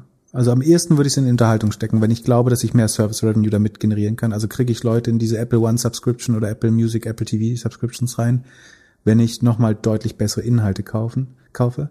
Ich glaube nicht an irgendwie Hardware, Peloton oder so. Es sei denn, du baust, du kaufst ein Subscription Model, was du sofort an 20 Prozent der Apple-Nutzer verkaufen kannst. Also wo 20 Prozent der bestehenden Apple-Nutzer, das sind ja ungefähr eine Milliarde, die Install-Base, wenn die das sofort aktivieren würden als Add-on, dann würde es Sinn machen. Auch, dann ist auch fast der Preis egal, den du zahlst. Das Problem ist aber, das muss dann ja perfekt integriert sein ins Apple-Universum. Und da hat Apple ja sehr hohe Ansprüche, wie Produkt, Produkte integriert sein müssen, äh, was Software und Hardware angeht. Und das kannst du mit Zukäufen nicht machen. Und ich glaube, Apple hat jetzt ein paar Zukäufe gemacht, so irgendwie bei, bei kleineren Firmen. Aber dass sie wirklich ein bestehendes Produkt, so ein Peloton oder Sonos integrieren, ich glaube nicht, dass das so einfach ist, äh, ehrlich gesagt. Und was wäre mit so einer Premium-Marke wie B&O? Ja, sie haben ja Beats schon gekauft. Das ist ja kein Premium. Ja, aber die Frage ist auch, da hast du halt einen Kopf, da hast du Kopfhörer und Hauseboxen, das können sie auch alles selber bauen. Und im Zweifel geben die Leute geben den Apple-Produkten ja mehr Premium als den äh, Bang Olufsen-Produkten, oder? Ja, wahrscheinlich schon. Die, die Marge ist wahrscheinlich höher, wenn du Die Apple Marge drauf ist besser. Ja, das auf jeden Fall. Ähm, Glaubst du, dass wir in zehn Jahren über Apple so reden, wie wir über Nokia reden? nee, glaube ich nicht. Glaube ich nicht. Ich Weil? finde, weil sie schon äh, gute, gute, nicht immer, aber tendenziell gute Innovationen hinbekommen bei, bei Produkten. Ja, ich glaube, die werden uns dieses Jahr auch noch überraschen. Die, es kommt die Brille noch, es kommt das Auto noch. Ja, genau. Es kommt AR, es kommt äh, die, das Auto. Genau, und was sie mit diesen 200 Milliarden, also die haben 200 Milliarden auf der Bank rumliegen und die kaufen natürlich Aktien damit zurück. Äh, damit pflegst du den Kurs. Äh, sagen, selbst wenn deine Aktie nicht groß steigt, es gibt immer weniger Aktien, das heißt dein Dividendenanteil, achso, die Dividende haben sie auch erhöht um sieben Prozent. Ähm, und das Gute ist, auf Aktienrückkäufe musst du halt keine, also du als Aktienbesitzer, als Apple-Investor, musst das nicht versteuern, sondern dein Papiergeld wird einfach wertvoller, weil der Kurs steigt. Kannst ja ein Geld dagegen leihen oder so, aber du hast keine Ausschüttung, kein Gewinn, aber auf dem Papier wirst du reicher. Äh, Das ist für den Durchschnittsinvestor attraktiv. Und deswegen kaufen fast alle GAFAs haben irgendwie ihre Aktienrückkaufprogramme entweder aufgestockt oder neue angekündigt. Macht Und- Facebook schon Aktienrückkäufe? Ähm, ich, die haben letztes Jahr, glaube ich, eins angekündigt schon. Ähm, was willst du, also ja, das weiß ja niemand. Also die dürfen ja auch nichts mehr kaufen. Also was, was sollen die sonst mit dem Geld machen? Wie würdest du dich fühlen, wenn du eine, wenn du Aktien von einer Firma hättest, die Gewinn macht, aber ein Fünftel des Gewinnes kommt daher, weil der CFO mit ein bisschen Bitcoin rumtradet? Ja, du spielst natürlich auf Tesla an. Also A würde mir es ja nicht passieren, dass ich Tesla-Aktien hätte. ähm, Im Gegenteil, also als äh, Disclosure ähm, oder Disclaimer, äh, ich äh, habe immer noch eine Short-Position auf Tesla, mit der ich meistens Geld verliere. Schon immer noch? Ja, ist doch eine meiner drei Absicherungen. Beyond, Ach, ich habe hab gedacht, das hättest du jetzt langsam gecheckt, dass das nicht Ja, ist passiert. im Moment ausnahmsweise mal ganz leicht im Plus. Okay, Ähm, darf da- ich fragen, wie viel Prozent deines Geldes hast du schon in die Absicherung von oder äh, mit Tesla Shorts verloren? Ein Prozent? Mehr. Okay, Darüber möchte ich nicht weiter reden. nicht- Aber ich kann davon nur abraten. Also, also genau, die, Tesla hat jetzt für, hatte ja für 1,5 Milliarden, ähm, also hat mehr Geld in Bitcoin gesteckt als in Forschung und Entwicklung. Und jetzt haben sie 272 äh, Millionen, glaube ich, wieder verkauft und damit 100 Millionen Gewinn durch Kryptohandel gemacht. Angeblich, um die zu beweisen, dass das ein, ein gutes liquides äh, Mittel der Geldhaltung wäre. Äh, also man hat nur, nur getestet, ob die Märkte auch beim Verkauf das wieder aufnehmen können. Äh, zumindest hat man das dann so äh, dargestellt. Ich glaube, so stolz ist man darauf nicht. Eine Sache, die dafür spricht, ist, dass man im Geschäftsbericht, also in den Quartalszahlen, den, Par- das hat übrigens Jamie Powell von äh, Financial Times äh, rausgefunden. Der hat in der Alphaville-Kampagne oder Kolumne geschrieben, das äh, können wir auch verlinken. Und zwar hat Tesla den Paragraph, wo der Bitcoin-Sale erwähnt ist, als JPEG eingefügt in das, äh, in das PDF.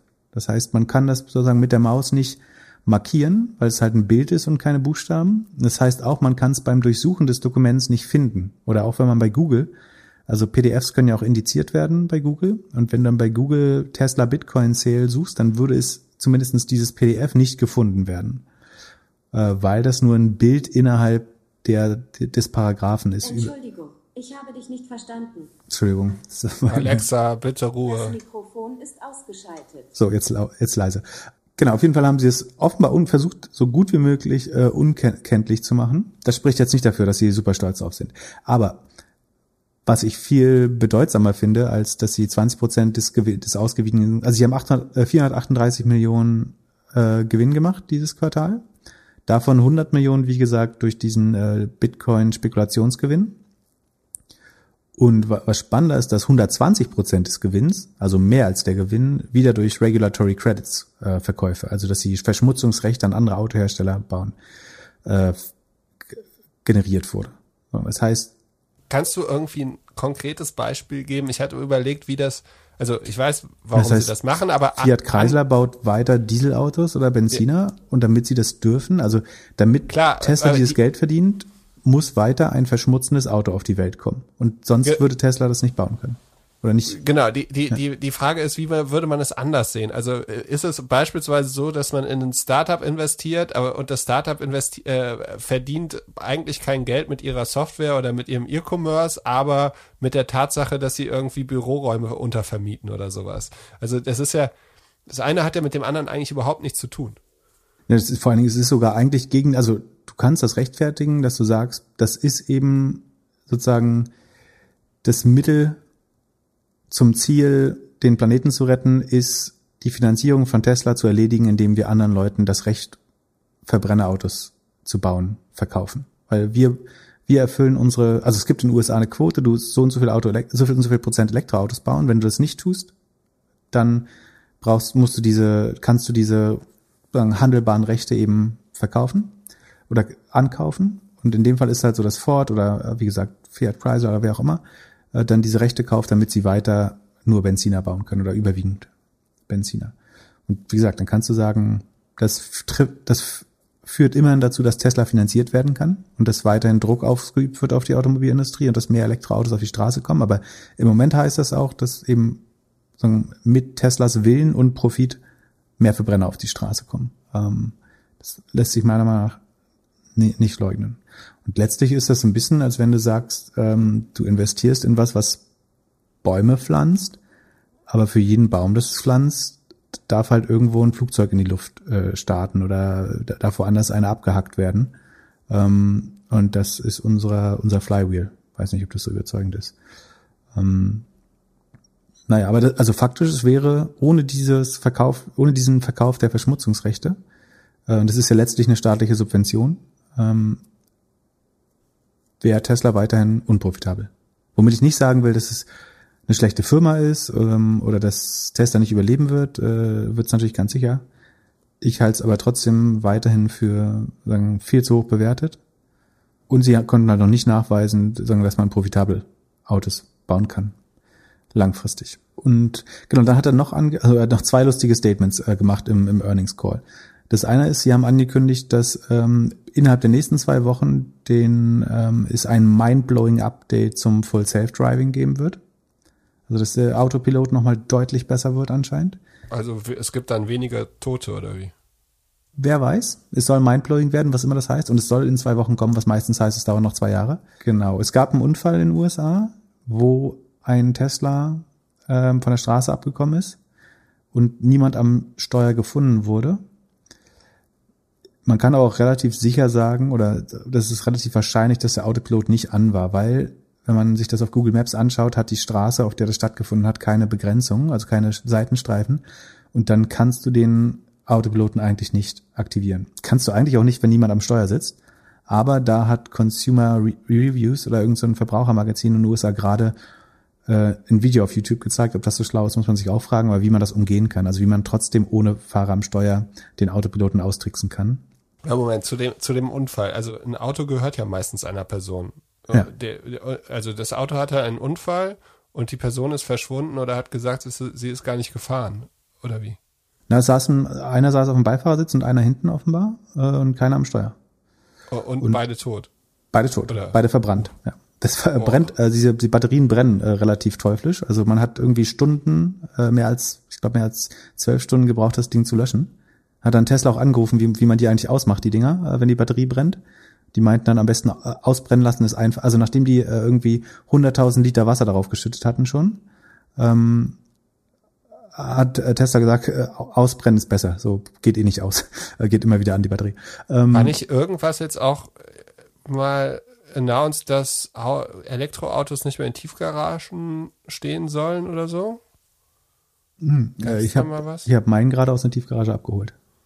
Das, Ja, aber stell dir vor, du wohnst in einem Haus und auf einmal brennt das Au- Auto unten. Oder so ein Tesla brennt in deinem Wohnhaus unten. Ja, so, so oft brennen die tatsächlich gar nicht äh, ab. Und ich meine, auch Benziner brennen ja. Wenn, wenn ich den gegen einen Baum fahre, fahr, brennt auch mal ein Benziner. Die explodieren nicht so schön wie im Film, aber brennt Nicht? tun die schon auch. Ja.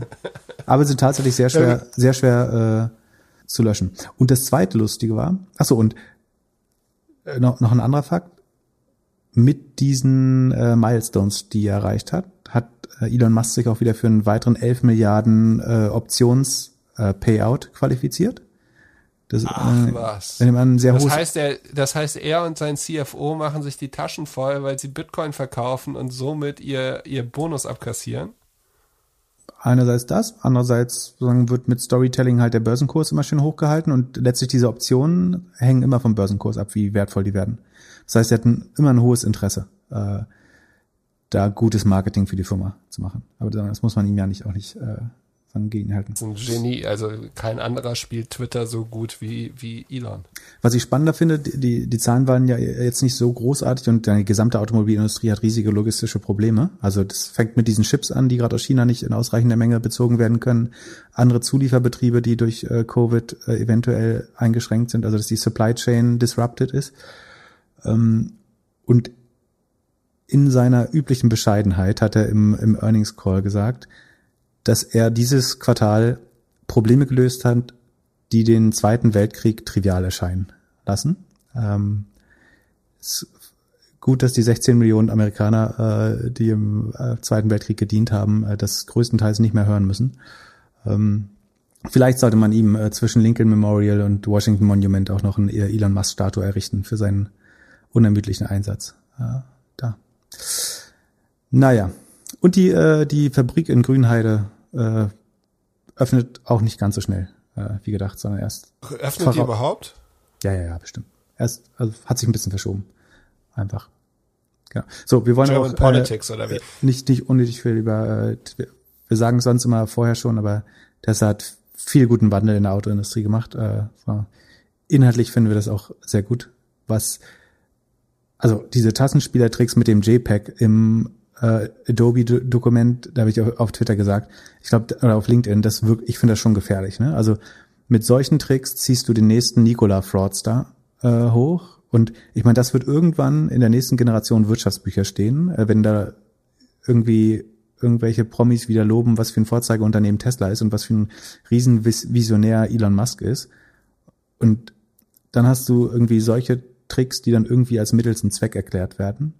Und so ziehst du Leute groß, die auch später irgendwie das Gesetz beugen und irgendwie tricksen. Und ich glaube, Nikola war ein gutes Beispiel dafür, dieser Elektrotruck, der nicht mal fahren konnte und den Berg runtergerollt wurde, ist letztlich ja auch nur eine Täuschung. Ähm, und ich finde, sagen wir, die, die, die Governance von Tesla weiter hochbesorgniserregend. Deswegen würde ich diese Aktie auch nicht äh, besitzen wollen. Shorten tue ich sie, weil ich sie für überbewertet halte. Da hatten wir auch noch eine gute Hörerfrage übrigens. Genau, Yannick hat uns gefragt, ob wir glauben, dass die deutschen Automobilkonzerne eine Chance neben Tesla in der Zukunft haben. Oder ob jetzt dieser Elektromobilitätsaufschwung nur ein kurzer Höhenflug war. Weil in den letzten Wochen hat sich ja Volkswagen und Daimler eigentlich ganz gut entwickelt. Genau. Also, ähm, und jemand anders meinte, glaube ich, noch, ob, ob Tesla von der Technologie nicht schon viel zu weit weggeflogen wäre und äh, so ein krasser Technologieführer. Dazu muss man sagen, ich glaube, beim Elektroantrieb hat Tesla tatsächlich noch äh, irgendwie ein paar Jahre Vorsprung. Beim Full Self-Driving ist Tesla nach meinem Verständnis nicht der äh, Technologieführer. Also die Und die und äh, Waymo und Baidu. Also äh, entweder chinesische Unternehmen und Google Waymo ist äh, angeblich auch technologisch eigentlich viel viel weiter. Tesla hat den großen Waymo Vorteil. hat jetzt zwei neue CEOs. Ja, es wird bald marktreif werden, ne? Also oder es wird bald darum gehen, Waymo an, an andere Autohersteller zu vertreiben. Äh, vielleicht deswegen. Aber technologisch ist Waymo eigentlich weiter. Tesla hat den großen Vorteil, dass sie natürlich unheimlich viele Kilometer äh, gefahren haben mit dem Auto und viele Daten haben. Aber technologisch sind die jetzt beim Full Self-Driving nicht so viel weiter, selbst als europäische Hersteller, die das äh, probieren. Da würde ich jetzt nicht von echter Technologieführerschaft äh, reden. Beim, beim Elektroantrieb vielleicht schon eher oder bei der Batterietechnologie. Also was ja krass ist, ist, dass du, du sagst richtig, die deutschen Automobilbau, Automobilbauer haben schon ein bisschen angezogen, das stimmt, aber die traden immer noch mit einem 8, 8er, 9er Kurs-Gewinn-Verhältnis. Das ist für heutige Standards schon extrem günstig. Also die sind alle, und vorher waren sie halt noch günstiger. Die sind alle ge gepreist, als würde die Autoindustrie nur noch einen Bach runtergehen und Tesla dabei zuschauen, wie sie jedes dritte Auto auf der Welt verkaufen. Und ich glaube, das wird halt nicht passieren. Also du wirst, Tesla wird nicht mehr als am besten Fall 20, vielleicht 25 Prozent Marktanteil bekommen, aber es wird wahrscheinlich unheimlich preisweite chinesische und äh, südostasiatische ähm, Elektroautos geben. Also der die das letzte Elektroauto von Daimler, der EQS, wurde extrem gut aufgenommen, was Reichweite, was Beschleunigung, was Verarbeitung angeht. Ähm, Genau, ich glaube, daher- dass Reichweite und Premium auf jeden Fall noch ziehen werden. Also ich sehe für Porsche und für Daimler sehe ich relativ gut in die Zukunft. Ich glaube, Tesla wird sich sehr viel mit Volkswagen bekämpfen. Für- Also für mich ist das ungefähr das gleiche Preissegment bald. Also man möchte, Teslas sehen ja alle gleich aus, so, die sehen alle nicht so schön verarbeitet wie unsere deutschen Autos.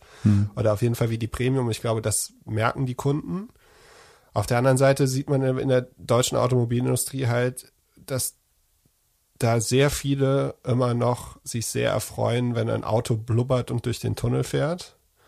Und Dass man dieses, dass man diesen kulturellen Wandel hat. Und ich sehe halt auch dieses Software-Thema nicht. Ähnlich wie bei Apple äh, ist, ist halt auch ein Volkswagen oder, und alles sind für mich Hardwarefirmen. Und dieser Schritt, wirklich Software zu machen, den sehe ich irgendwie schwierig. Bei Volkswagen gibt es jetzt einen neuen Hire fürs IT-Resort. Da kommt jetzt jemand von McKinsey. Äh, Da, ich weiß nicht, ob das der richtige Weg dafür ist. So, da sehe ich schon ein bisschen, bisschen Sorge. Also diese kulturell und, äh, und Software.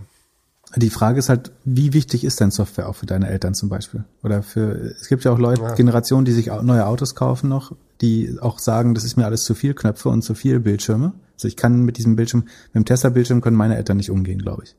Äh, Das kann man bestimmt lernen, aber Ja. das schreckt sicherlich einige Generationen auch ab. Und die, die junge Generation, äh, zumindestens die junge urbane Generation, ich glaube, die will eventuell auch zumindest zum Teil kein Auto mehr haben, zumindest bis sie Kinder hat. Also das muss man erstmal sagen. Das äh, ein großes Makroproblem des Automarktes ist, dass mit mehr Mobilität und Elektromobilität und autonomer Mobilität müsste der Automarkt eigentlich kleiner werden, äh, weil du weniger Autos brauchst, wenn die verfügbarer werden, wenn sie autonom fahren. Also es gibt immer weniger Gründe, noch selber ein Auto zu besitzen, äh, sowieso und gerade wenn die autonom werden. Ähm, das heißt, der Markt insgesamt ist wahrscheinlich rückläufig. Ähm, gleichzeitig gibt es natürlich in Emerging Markets Leute noch eine große Bevölkerung, die gerne das erste Auto haben möchte. Ähm, aber die kaufen es wahrscheinlich weder bei Tesla noch in Deutschland. Trotzdem glaube ich nicht, dass die deutschen Autobauer jetzt so meilenweit entfernt sind. Ich glaube schon, dass sie bei der bei Software und so noch äh, noch weit entfernt sind, aber das ist aufholbar, äh, glaube ich. Allein von den Forschungsausgaben. Tesla gibt, wie gesagt, 1,4 Milliarden aus, weniger als für Bitcoin. Allein VW gibt das Zehnfache für Forschung und Entwicklung aus. Das, jetzt kann man sagen, vielleicht stellen sie sich ein bisschen doofer an oder forschen an den falschen Sachen oder machen das ineffizienter, aber es ist unwahrscheinlich, dass du mit 14 Milliarden nicht irgendwas Sinnvolles erfinden kannst äh, über die Zeit, selbst wenn du vielleicht und bisher gab es auch gar nicht den Incentive, äh, sozusagen in Richtung bessere Software und in Richtung Elektro zu gehen, weil der, der Staat hat es nicht gefördert. Äh, sie wollten weiter ihre ihre ähm, Diesel- und Verbrennerlinien sozusagen monetarisieren äh, oder die alte Modellpalette. Das heißt, es gab überhaupt kein Incentive, jetzt noch mehr Geld in Elektroforschung zu stecken. Jetzt ist der Incentive inzwischen aber durch Tesla äh, und durch Förderprogramme deutlich höher, das zu tun. Und wenn du jetzt diese Werbegelder, und das ist bei VW 14, bei Daimler ungefähr die Hälfte, bei BMW nochmal die Hälfte, also irgendwie 14, 7, 5, 4 oder so, ähm, an Milliarden, also zusammen 25 Milliarden, die für Forschung und Entwicklung ausgegeben werden, da wird schon was Sinnvolles bei rauskommen, glaube ich. Und ich kann mir nicht vorstellen, dass, also, oder ich sehe noch nicht, wo Tesla dauerhaft jetzt 10x bessere Autos baut. So. Und das bauen sie ja schon jetzt nicht mehr. Sie sind bestimmt zweimal besser, aber nicht zehnmal besser. Und die, die Lücke wird sich schließen und damit wird sich auch die Lücke in der Bewertung schließen. Also das, dass du deutsche Autobauer mit achtmal KGV tradest und äh, Tesla mit keine Ahnung wie viel hundertmal, das kann ich mir nicht vorstellen, dass das äh, ein Dauerzustand wird, ehrlich gesagt. Ich habe gerade nochmal auf die Predictions 2021 Seite geschaut und da hatte ich geschrieben, Apple macht Tesla zum Palm Pilot. Ich glaube, das, das, das glaube ich weiterhin. Also ich glaube, dass Apple, aber auch die deutschen Luxushersteller für Tesla, also sich bedanken bei Tesla, dass sie so viel gemacht haben. Aber Tesla muss sich einfach, also wenn sie das wirklich mit den Autos machen wollen, dann müssen sie sich darauf noch mehr fokussieren. Also dann will man einfach auch keinen Earnings Call haben, in dem es nicht um Autos geht. Mm, ja, das ist die Frage, was sie gerade hinter den Kulissen bauen. Ich glaube ja noch an Plattformen. Du glaubst an äh, eigener OEM, also eigener Autohersteller. Das wird spannend bleiben. Ich habe die Woche ein bisschen Podcast gehört und da gab es einen Podcast, da hat eine Person zwei Lieblingsaktien erklärt und dazu gesagt, dass sie für beide Firmen Insights hätte und deswegen diese Aktien halten würde und empfehlen würde. Ich habe mich gefragt, ob man das überhaupt darf. Also äh, ist Insiderhandel in Deutschland nicht strafbar? Äh, Insiderhandel ist strafbar, ja. Die Frage ist, ob Insights immer gleich Insider heißt. Also Insiderhandel ist eigentlich definiert, dass du kursbewegende Informationen als Angestellter, Gesellschafter oder beruflich mit dem Unternehmen befasster ähm, Mensch ausnutzt. Äh, oder ja, aber es hat sich so angehört, als ob er immer hinter die Kulissen gucken kann. Da, dann ist die Frage, genau, also es gilt erstmal, sagen wir, du bist Hauptgesellschafter und du weißt mehr, dann musst du das äh, deklarieren oder dann musst du eben anmelden, dass du gehandelt hast. Äh, logischerweise als Vorstand und so weiter. Wenn du irgendwie Rechtsanwalt, Notar, Wirtschaftsberater, äh, Wirtschaftsprüfer, Berater, Steuerberater bist, dann darfst du diese Informationen äh, logischerweise nicht nutzen. Ähm, aber die müssen halt nicht öffentlich sein, das heißt wirkliche Insights. Und die Frage ist, eigentlich darf der CEO oder wer auch immer das ist in dem Unternehmen, darf diese, wenn diese Informationen kursbewegend sind, darf das Unternehmen die eigentlich nicht rausgeben. Ohne eine, also wenn, wenn die kursbewegend sind, dann musst du sie per Ad-Hoc-Publikation in Deutschland herausgeben. Das heißt, ähm, eigentlich macht den Fehler in dem Fall die Firma, wenn sie jemandem, äh, also wenn ein Fondsmanager zu Gast ist, dann dürfen sie ihnen ja auch die Strategie mal erklären. Ne? Also sie können sagen, dürfen jetzt keine Informationen, die der Markt nicht hat, äh, verschenken, wenn die kursbewegend sind, wie gesagt. Aber dass sie einem Fondsmanager äh, oder jemand anderem mal die Strategie erklären, das macht man ja auf Konferenzen oder so, und dann sind sie auch sowieso öffentlich, die Informationen, das ist alles möglich. Wenn es wirklich Insights wären wie äh, Tesla baut morgen Helikopter oder keine Ahnung, äh, Apple fängt an, Kreuzfahrtschiffe zu bauen äh, für die Rentnergeneration der Apple-Fanboys. Da, das wären kursbewegende Informationen theoretisch. Und das darf dann eigentlich nicht ohne vorherige Publikation weitergegeben werden. Aber wie gesagt, Insights sind nicht immer Insiderwissen, ähm, aber vielleicht wollte sich jemand auch ein bisschen wichtiger machen. Also ist das so ungefähr, wenn ich neben einem Promi zufällig vorbeilaufe und dann am nächsten Abend beim Bier erzähle, ich war mit dem joggen. Ja, es gibt übrigens äh, viele Berufsgruppen, die deswegen nicht traden. Also als als Berater irgendwie bei einem BCG oder McKinsey darfst du manchmal nicht äh, in bestimmte Unternehmen oder auch gar nicht investieren. Äh, und tatsächlich wird Insiderhandel sehr, sehr schwer verfolgbar. Also hat eine riesen, äh, riesen Dunkelziffer oder schlechte Aufklärungsquote. Weil was du machen kannst ist, und auch das wäre verboten, also ich, äh, ich sehe, also ich weiß, dass irgendwie ein großer Fonds ein Unternehmen von der Börse nehmen würde. Dann könnte ich dich ja anrufen und sagen, kauf mal die und die Aktie. So. Äh, weil dann irgendwie mit einem 30, 40 Prozent Anstieg, sobald das öffentlich wird, zu rechnen ist. Auch das wäre verboten. Und also ich nehme das persönlich sehr ernst, äh, um das auch gleich vorweg zu sagen, ähm, weil es meine Geschäftsgrundlage ist und weil es verboten ist eben. Ähm, aber so kannst du das wahrscheinlich relativ einfach machen. Wenn du schaffst, dass sozusagen, dass dieses Telefonat nicht nachverfolgbar ist oder dass es eben äh, irgendwie auf, auf dem Golfrasen passiert oder so. Deswegen, es gibt, es wird immer Insiderhandel geben, nämlich weil Leute sozusagen quatschen und die Leute dann die Verbindung schwer herzustellen ist.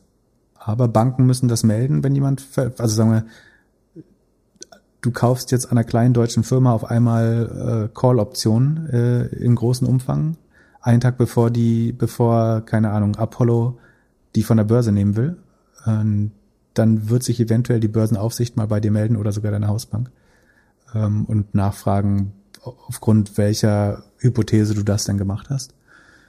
Genau. Okay, also ich merke mir, wenn jemand sagt, er hätte Insights, dann möchte er einfach nur auf wichtig tun.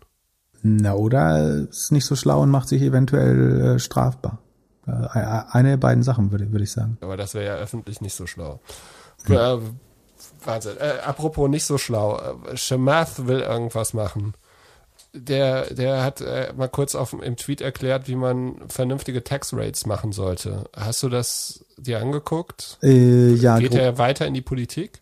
Ähm, ich glaube, er berät nur gerne ungewollt äh, alle möglichen Leute. Ich habe den jetzt nicht vor Augen, aber grob gesagt, das ist so eine de nach Zeit degressiver Steuersatz für Capital Gain Steuer, also Kapitalertragssteuer. Und im ersten Jahr, also wenn man eine Aktie weniger als ein Jahr hält, soll man 75 Prozent Steuern zahlen.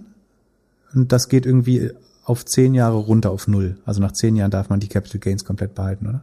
Aber Moment, wie wäre das denn bei seinen Specs, bei denen er jetzt überall aussteigt? ja, man müsste, das, äh, also ich wollte nicht rumtrollen, aber es war eine, eine meiner sozusagen intuitiven Reaktionen war auch, ob er sich gerade dafür bewirbt, dass er seinen äh, Virgin Galactic Gain, den er, die er sehr schnell liquidiert hat, nachdem er einen Privatanleger da reingetrieben hat, ob er da jetzt direkt 75 Prozent drauf abgeben möchte. Ähm, ja, aber auf den ersten Blick sieht das für mich eigentlich ganz gut aus. Es ist schlecht für alle Robin Hoods und Trade Republics und so, für mhm. die irgendwie Daytraden wollen. Mhm. Aber für jemanden, der irgendwie Geld zur Seite legen möchte und langfristig investiert und darauf keine Steuern zahlt, scheint das doch sinnvoll zu sein. Hm, ja, ich meine, das kannst du jetzt, ich kann die auch jetzt halten, dann muss ich auch keine Kapitalertragssteuern. Die fallen ja erst an, wenn ich verkaufe. Äh, das ja. heißt, ich kann ja, wenn ich sie lange halte, fallen die eh nicht äh, an. Das äh, Problem ist für junge Leute, die vielleicht schneller Sachen verkaufen wollen, weil sie eine Immobilie kaufen wollen oder sowas. Die haben ja, dafür sollte man Aktien halt auch nicht nutzen. Um das äh, sagen, das wird unser kurzer Disclaimer heute. Dafür sind Aktien nicht das richtige Mittel, wenn man in fünf Jahren ein Haus kaufen will, weil da kann man sich, kann man schnell äh, sein Geld äh, halbieren mit äh, mit dem Horizont. Ja, also die die Logik ist halt eben, dass man langfristiges Halten incentiviert, aber ich finde das komplett, also prinzipiell sollte man Capital Gains meiner Meinung nach besteuern. Äh, das ich verstehe nicht, warum irgendwie Arbeit weniger besteuert sein sollte als Kapital. Also die Begründung ist immer, weil das Geld ja von der Firma schon versteuert wurde vorher. Ähm, und warum sollst du es dann nochmal versteuern? Aber irgendwo müssen wir Steuern ja bekommen. Äh, und ich glaube, aus irgendwie passivem Einkommen, aus Investments ist wahrscheinlich schlauer, als dass wir irgendwie den Spitzensteuersatz auf Lohntätigkeiten oder Lohnerwerb noch äh, weiter erhöhen. Und diese Degressivität macht schon Sinn, aber du provozierst damit ja auch falsche Entscheidungen. So, also zum Beispiel du bist jetzt nicht Schamat, sondern du bist einer der Anleger, der in diesen Spec gegangen ist. Und die erleiden jetzt eventuell noch weitere und noch länger Verluste, weil sie im ersten Jahr das nicht opportun ist, da auszusteigen. Weil die würden jetzt dann halt viel Geld verlieren oder viel Steuern zahlen müssen. Deswegen bleiben sie länger drin und der Spec verfällt weiter. Und du triffst durch diese, durch dieses Steuerrational dahinter, triffst du meiner Meinung nach schlechtere Entscheidungen. Also du kannst zwar auch die Verluste gegenrechnen in der gleichen Höhe natürlich und so weiter, aber es gab ja in Deutschland so eine Spekulationssteuer auch mal, die ganz ähnlich funktioniert hat. Wenn du lang genug gehalten hast, dann war das eben steuerfrei. Aber ich glaube, dass das nicht zu, zu, zu optimalen Entscheidungen am Kapitalmarkt führt, weil ich ja immer sozusagen eine weitere Schleife im Kopf drin habe. Wie sieht jetzt das aus steuerlicher Sicht aus, wenn ich verkaufe? Und eventuell halte ich dann Aktien, von denen ich eigentlich nicht überzeugt bin und reallokiere mein äh, Geld nicht in äh, sinnvollere Dinge aus steuerlichen Gründen, was ich für falsch hielte. Das, das langfristige Halten incentiviert wird, das ist bestimmt gut. Ob man das jetzt so drastisch machen muss, äh, Und würden ich nicht. Hedgefonds und PEs noch funktionieren dann? Genau, das ist äh, gute Frage. Äh, also Hedgefonds, gerade die High-Frequency-Trader, also die Arbitrage macht dann, wird dann deutlich unattraktiver. Das heißt, die Märkte würden schlechter funktionieren, weil Arbitrage stark sanktioniert wird. Also wenn du innerhalb von Minuten äh, oder wenn du Liquidity Provider bist und sozusagen wirklich minimale Kursschwankungen ausnutzt, wenn dann 75 Prozent der Marge wegfallen, hast du schon ein Riesenproblem. Ähm, Short, Shortseller funktioniert dann doch auch nicht mehr. Oder funktioniert das noch? Shortseller müsste genauso funktionieren. Äh, warum nicht? Weil du doch dann, also wenn du darauf wettest, dass das irgendwie in einem halben Jahr oder so nicht mehr gut ist, also kannst du diese Wetten dann abschließen noch? Ja, richtig ist, dass du als Shortseller fast immer sehr gut timen musst. Das heißt, du hast per se einen kurzen Horizont. Stimmt, das wird weniger attraktiv. Ja, guter Punkt, genau. Und der Verkauf, also so äh, Merger, Acquisitions äh, werden auch, da wird es auch ein bisschen zu einer Abkält, ab, wie sagt man, Abkühlung kommen. Ähm, weil wenn du Gründer bist von der Firma und dann kauft jemand diese Firma, dann sind das letztlich auch Capital Gains für dich. Das heißt, du würdest dann einen höheren ähm, einen höheren Preis für deine Firma erwarten, um dich davon zu trennen. Ähm, das wiederum würde Mergers, äh, also Akquisitionen unattraktiver machen. Ist gut, wenn du vor, aber stell dir vor, du hättest vor zehn Jahren an Amazon oder Apple verkauft und sie würden dich zwingen, die Aktie noch zehn Jahre zu halten. Wäre gar nicht so schlecht. Wär- Wärst du wahrscheinlich dankbar. ja. Das sollte aber nicht der Staat für dich entscheiden Ja. mit, mit, mit Steuern, wie lange du Aktien hältst. Also äh, prinzipiell ist es gut, Aktien langfristig zu halten. Ich finde den Vorschlag äh, und wie gesagt, guck, du musst dir immer die Incentives anschauen. Also Shamat hat natürlich ein großes Interesse daran, dass Leute nicht schnell die äh, schnell wieder aussteigen können äh, aus Aktien. Am Ende, du das ist ja, ein, du schaffst ja ein Login für, also mit so einem Steuersatz schaffst du ein Login in Aktien. Das heißt, du nimmst Verkaufsdruck vom Markt und das treibt vor allen Dingen wieder die Kurse der Leute, die jetzt schon Aktien besitzen. Ähm, also jeder, überhaupt so einen voll, Twitter-Account, der, der immer sagt, diese Person twittert das, weil das sein Objective ist? du meinst Incentive? Ja, Ja, das ist halt ja, wichtig, unheimlich wichtig zu verstehen, sozusagen, wie die Leute, also so gut das ist, wenn mehr Leute am Aktienmarkt ist, das treibt vor allen Dingen erstmal die Kurse auch der Leute, die schon Aktien haben. Das sollte man jetzt nicht als Totschlagargument dafür nehmen, dass jetzt nicht mehr Leute Aktien besitzen sollten, aber ähm, klar fände er das gut, wenn alle Leute quasi ein implizites Lock-up äh, hätten durch, durch das Steuersystem und aus den Aktien äh, nicht mehr rausgehen. Weil insbesondere die Leute, die Aktien un fast unendlich halten und sich dagegen dann Geld leihen, um äh, keine Steuern mehr zu zahlen, äh, für die ist das natürlich sehr attraktiv. wir kommen langsam in die Earnings Corner. Pip, magst du einmal den Disclaimer richtig aufsagen, bevor wir über Amazon sprechen? Genau, wir besprechen, wir besprechen jetzt gleich die äh, Earnings der großen Tech-Konzerne. Und man, das sind sozusagen nur unsere Interpretation der Ergebnisse. Und man sollte aufgrund derer nicht äh, Entscheidungen am Kapitalmarkt treffen, keine Aktien kaufen, verkaufen, sich immer selbst informieren. Äh, das ist keine Anlageberatung, kein, ja, kein Verkauf, keine, äh, kein Promotion von, von Wertpapieren. Und man sollte Disclaimer oder unter doppelgänger.io slash Disclaimer lesen, um auch zu sehen, wo wir Interessenkonflikte haben. Unser erster Interessenskonflikt und auch so ein bisschen persönliche Spannung zwischen uns beiden. Am Anfang des Podcastes meintest du irgendwann mal zu mir, ich solle an Amazon glauben und Amazon wird irgendwann auf 6000 Dollar sein. Seitdem bewegt sich diese Aktie nicht mehr nach oben. Was ist da los? Das verstehe ich ehrlich gesagt äh, auch nicht. Ich äh, halte immer so Also weit. ich, ich halte fest, immer wenn du dir sicher bist, funktioniert's nicht. Ja, richtig sicher war ich mir bei den letzten Ergebnissen, also vor, vor einem Quartal. Die waren extrem gut und dann ist aber Jeff Bezos zurückgetreten und hat alles kaputt, oder Bezos, äh, und hat alles kaputt gemacht. Dieses Mal waren die Ergebnisse wieder extrem gut. Die Aktie hat immerhin etwas positiv äh, reagiert, ist äh, drei, vier Prozent äh, hochgegangen. Sekunde, ich, ich schau mal, die Börse hat schon offen. Ähm, zweieinhalb Prozent nur noch, unfassbar. Genau. Ähm, Amazon hat meiner Meinung nach extrem gute Zahlen wieder abgeliefert. Das Gesamtergebnis ist um 44 Prozent äh, nochmal gestiegen. Wahnsinn. Das ist ähm, im Vergleich zum Vorquartal ähm, genau ähnlich, aber das also auch letztes Quartal, das aber man sieht quasi, es gibt keine Abschwächung äh, durch irgendwie langsames Reopening oder so. Besonders stark gewachsen sind wieder die Service Sales, die Produktverkäufe nur um 37,4 Prozent, Service äh, eher 52 Prozent. Äh, erklären wir gleich warum. Ich hatte mir vorher so ein bisschen versucht, das zu, zu schätzen, habe bei den Umsätzen leicht unter den Zahlen gelegen und bei den Kosten aber äh, deutlich drüber. Also es waren deutlich effizienter, als ich gedacht hätte. Die Fulfillment-Kosten ähm, sind nur um 57 Prozent gestiegen. Die steigen schneller als das Ergebnis, weil mehr Umsatz über Marketplace gemacht wird. Ähm, und da sind, ist der Fulfillment-Anteil am Umsatz natürlich höher. Besonders stark hat das internationale Geschäft zugelegt mit 60 Prozent. Äh, USA. Ist da Polen schon drin? Genau, das Polen auch. In Polen haben sie eröffnet dieses Jahr.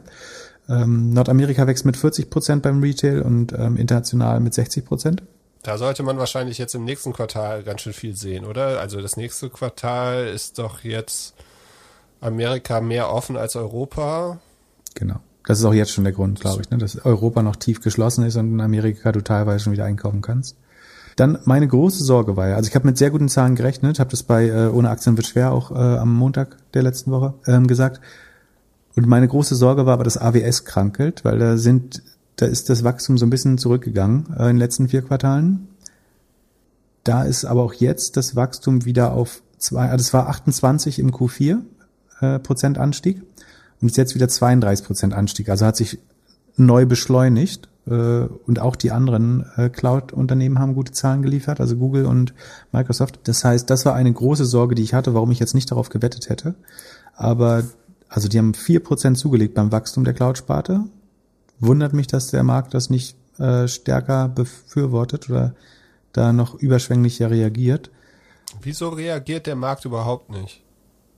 Ja, überhaupt nicht stimmt ja nicht. Wie gesagt, ist drei Prozent hochgegangen, aber. Bei Shopify ist zehn Prozent nach oben gegangen, aber überall anders. Ganz ehrlich, ich verstehe es auch. Also meine These ist, dass die, die GAFA-Unternehmen, also entweder hat man Angst vor, vor äh, Regulatorik und Zerschlagung, äh, wobei das im Fall von Amazon eigentlich nicht begründet ist, da wäre Zerschlagung würde da äh, Value anlocken, also würde zu, zu mehr Marktbewertung der einzelnen Teile wahrscheinlich führen.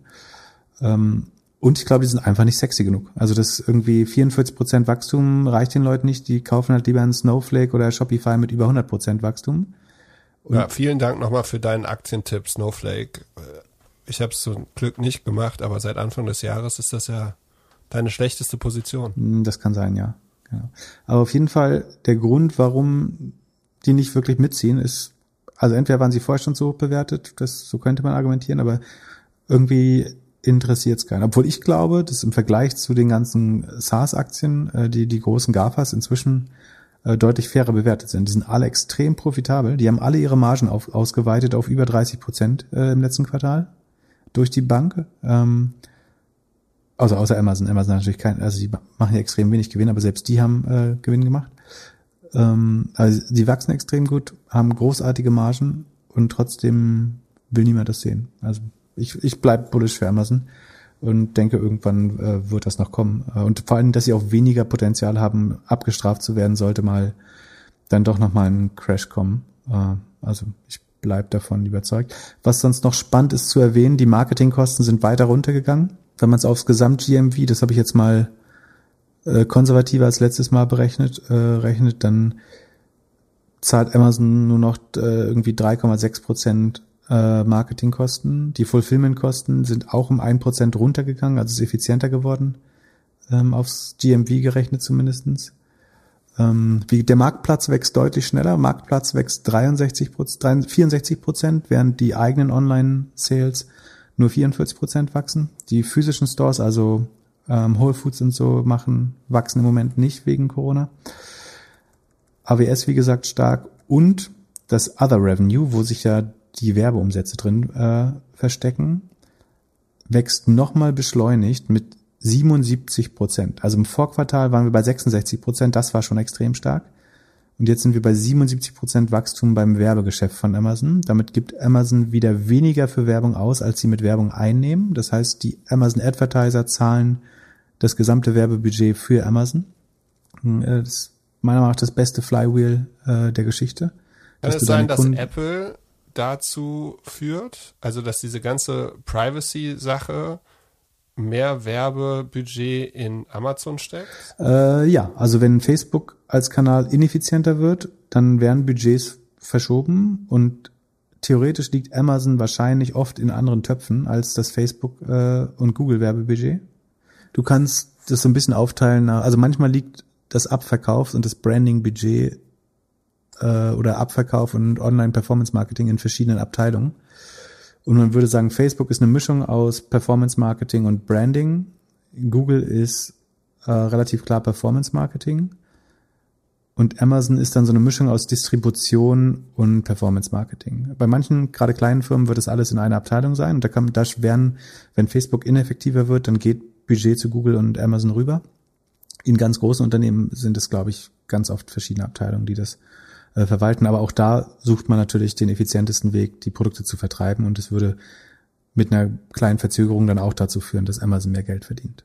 Ähm, also ich hätte erwartet, dass die Zahlen, dafür, dass Amazon sich jetzt wirklich, wie du richtig sagst, sich nur seitwärts bewegt hast, äh, seit einer längeren Zeit und die Zahlen immer wieder noch besser werden, finde ich, wurden die nicht euphorisch genug aufgenommen. Äh, ich bin nach wie vor überrascht, äh, halte es für ein großartiges Unternehmen aus äh, finanzieller Sicht und strategischer Sicht. Ähm, ich finde spannend, dass sie sehr wahrscheinlich in, ich glaube, dass sie mit dieser Handflächentechnologie in Payment reingehen werden da haben sie ein bisschen den Markt verpasst und müssen da meiner Meinung nach in Offline-Payments nachlegen. Ähm, und es passt ja auch in Amazons Denkweise rein. Ne? Das Payments ist auch ein Kostenfaktor für Amazon, den sie noch nicht selbst übernommen haben und daraus ein Geschäftsmodell gebaut haben. Das heißt, so wie sie Fulfillment, äh, so wie sie AWS gebaut haben, so wie sie Logistik, alles, was sie machen, äh, zu einem Geschäftsmodell machen, müssen sie eigentlich auch eine eigene Payment-Lösung bauen und die Dritten anbieten. Äh, alles andere würde ich eigentlich. Ich würde gerne wissen, wie die auf die Idee gekommen sind. Die müssen sich ja irgendwie die ganze Zeit gedacht haben, Mist, wir haben kein Telefon. Unser Tele, unser Feiertelefon hat nicht funktioniert. Ja. Wie schaffen wir Payment ohne Telefon? Wie schaffen wir das? Ja, ich meine, die, die Denke ist, wie schaffe ich es, dass Leute nicht mal das Telefon aus der Tasche ziehen? Das ist super. Indem sie nur die Hand ja. aus der Tasche ziehen. So einfach. Und ein Witz, den wir, den wir letzte Woche vergessen haben zu, zu, zu nutzen, wenn das dann irgendwann in der Gastro ist, kann man gar nicht mehr sich verstecken und sagen, oder äh, sagen beim Mittagessen, sorry, ich habe mein Portemonnaie vergessen. Ja, kann Hand hast beim Handy auch schon schwer. Genau, aber dann kannst du mit deiner Identität zahlen, letztlich. Bin mir relativ sicher, dass Amazon bei, bei Payment nochmal versucht mitzustecken. Sie entwickeln ja auch diesen Coin in äh, Südamerika, testweise. Also einen eigenen. Bitte coinless. Lass uns coinless heute bleiben. Ja, gern. Noch letzte Frage zu Amazon. Wird sich die Aktie jetzt, wird die jetzt gesplittet? Ähm, gab's Gerüchte. Also die muss, die ist halt dreieinhalbtausend äh, Dollar teuer. Das heißt, und es ist, wie gesagt, nur optisch teuer, aber man geht davon aus, dass es eigentlich, also das würde ihnen helfen, dabei in Dow Jones reinzukommen, wo man, wo der Preis zu hoch wäre, oder wo, ähm, und es würde den Kurs auch treiben, weil es halt optisch die Aktie günstiger macht. Ähm, man hat sich aber offenbar wieder dagegen entschieden. Ach echt, ähm, okay. Ja noch ähm, die die Prime-Members sind übrigens auf 200 Millionen hoch und die spannendste Zahl ist eigentlich, wenn du wieder wirklich das GMV mal ausrechnest, also das Amazon der Amazon eigene Umsatz ist halt ähm, in ihren eigenen Stores oder mit ihrem eigenen Retail-Geschäft machen sie 53 Prozent, äh, 53 Milliarden Umsatz dieses Quartal und mit den Third-Party-Seller-Services ungefähr 24 Milliarden. So und das kannst du jetzt eigentlich irgendwo zwischen mal vier und mal sechs nehmen. Ähm, um dann zu wissen, wie viel Außenumsatz der das Third-Party-Geschäft hat. Ähm, ich habe jetzt mal konservativ mit fünf gerechnet. Und dann bist du halt offenbar bei so rund 125, 120 Milliarden. Und das heißt eigentlich, dass sie zum, zum Vorquartal oder zum gleichen Quartal des Vorjahres 60 Milliarden mehr Gesamtumsatz gemacht haben im, im Retail- und Marketplace-Geschäft. Das heißt, dass sie jeden Werktag eine Milliarde Dollar mehr Umsatz. Nicht, nicht Umsatz, sondern mehr Umsatz. Jeden Werktag eine Milliarde Dollar mehr Umsatz. Und jetzt kannst du dich fragen, wie viel Offline-Businesses müssen dafür eigentlich sterben? Äh, oder wie viele andere Businesses müssen dafür sterben?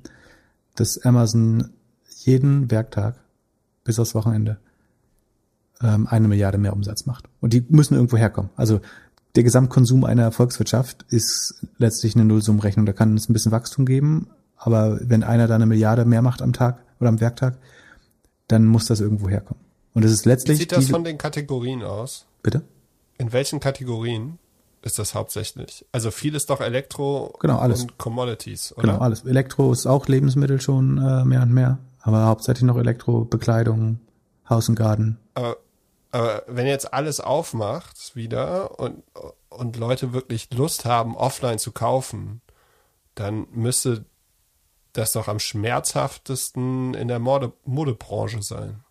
Für Amazon. Für Oder? Amazon. Oder was ist so, dass. Also die Frage Ja, ist erstmal, Also ich glaube, Amazon wird gar nicht so der Verlierer sein, wenn alles aufgeht. Ich glaube eher, dass es ein. Ja, dass es die, die Luxus und Fast Fashion und Modesachen so ja, sind. äh, also einerseits kannst du sagen, jeder, der nicht mindestens 30 Prozent gewachsen ist dieses Jahr, wird wahrscheinlich ein ziemlich starkes Pullback spüren, wenn wieder geöffnet wird. Und das andere ist, ah, die Frage ist, was überhaupt wieder aufmacht. Also die Kehrseite dieser 1 Milliarde am Tag ist halt, irgendwo sind die weggegangen und das ist letztlich die Unterstützung, die wir dem Handel gerade zahlen dafür, dass er nicht aufmacht, äh, was ja auch richtig so ist. Aber ein Teil davon wird halt nie wieder aufmachen und ab jetzt gilt ja irgendwie das Insolvenzrecht wieder normal und dann werden ein paar von denen aus dem Markt gehen. Und entweder muss man jetzt sagen, das ist halt Kapitalismus. Der eine macht eine Milliarde mehr jeden Tag und dafür gehen andere halt aus dem Geschäft raus. Ähm, oder man muss mal irgendwann an die diese krassen Margen und Gewinne, Gewinnwach- an das Gewinnwachstum rankommen von den äh, GAFA-Konzernen. Weil ansonsten kriegst du ja irgendwann ein Problem äh, auf der Habensseite oder auf der Steuerseite des äh, Staates. Weil das Problem ist, äh, die, die Sachen, die pleite gehen, haben ungefähr einen Unternehmenssteuersatz von 23 Prozent im Schnitt. Und alle GAFA-Konzerne sind unter 10 Prozent äh, bei den Steuern. Und jedes Mal, wenn du... Äh, Noch nicht mal in Europa, oder? Also was zahlt denn Amazon in Deutschland? an Genau, in? Europa ist nochmal deutlich niedriger. Aber insgesamt zahlen sie äh, 10, unter 10 Prozent, in, in Europa oft unter, unter 3, 4 Prozent. Und jedes Mal, wenn du einen Euro Umsatz aus Offline-Retail umwandelst in ähm, Online-Umsatz, wenn der über die Großen läuft, dann hast du steuerbares Einkommen in nicht steuerbares Einkommen äh, verwandelt. Und das wird langfristig kompliziert, den Staat so äh, zu finanzieren. Ja, deswegen habe ich mal versucht, ein Jahr nicht bei Amazon zu kaufen. Hat funktioniert, war aber nicht sehr. Achso, und was Sie noch angekündigt haben, Sie ähm, bezahlen 500.000 äh, Arbeiter besser und kriegen, da gibt es mehr Lohn jetzt. Das denke ich wird sowieso noch äh, eine Strategie werden von Amazon, dass sie sagen, wir zahlen die besten Löhne. Also wir gehen nicht nur überall auf Mindestlohn 15 Dollar, sondern wir gehen jetzt nach und nach über Mindestlohn, weil wir wollen eh nicht so viel Gewinn machen eigentlich. Und wir hauen unseren Free Cashflow lieber in die ähm, in die Gehälter unserer Mitarbeiter. Und das sozusagen erhöht die äh, den Barren oder wie sagt man die Stange wie sagt man, wie sagt man es, äh, das Level über für oder die senkt die Profitabilität der Konkurrenten, wenn die ähnliche Gehälter zahlen müssen. Also entweder verlieren die das Personal oder müssen genauso hohe Gehälter zahlen. Das heißt, sie müssen die meisten müssen dafür die Preise erhöhen, um auf den gleichen Margen zu bleiben, also ein Walmart oder so. Ähm, und damit kann Amazon letztlich mit so einem Trick wieder die Preise der Konkurrenz erhöhen, indem sie selber das Personal immer besser bezahlen.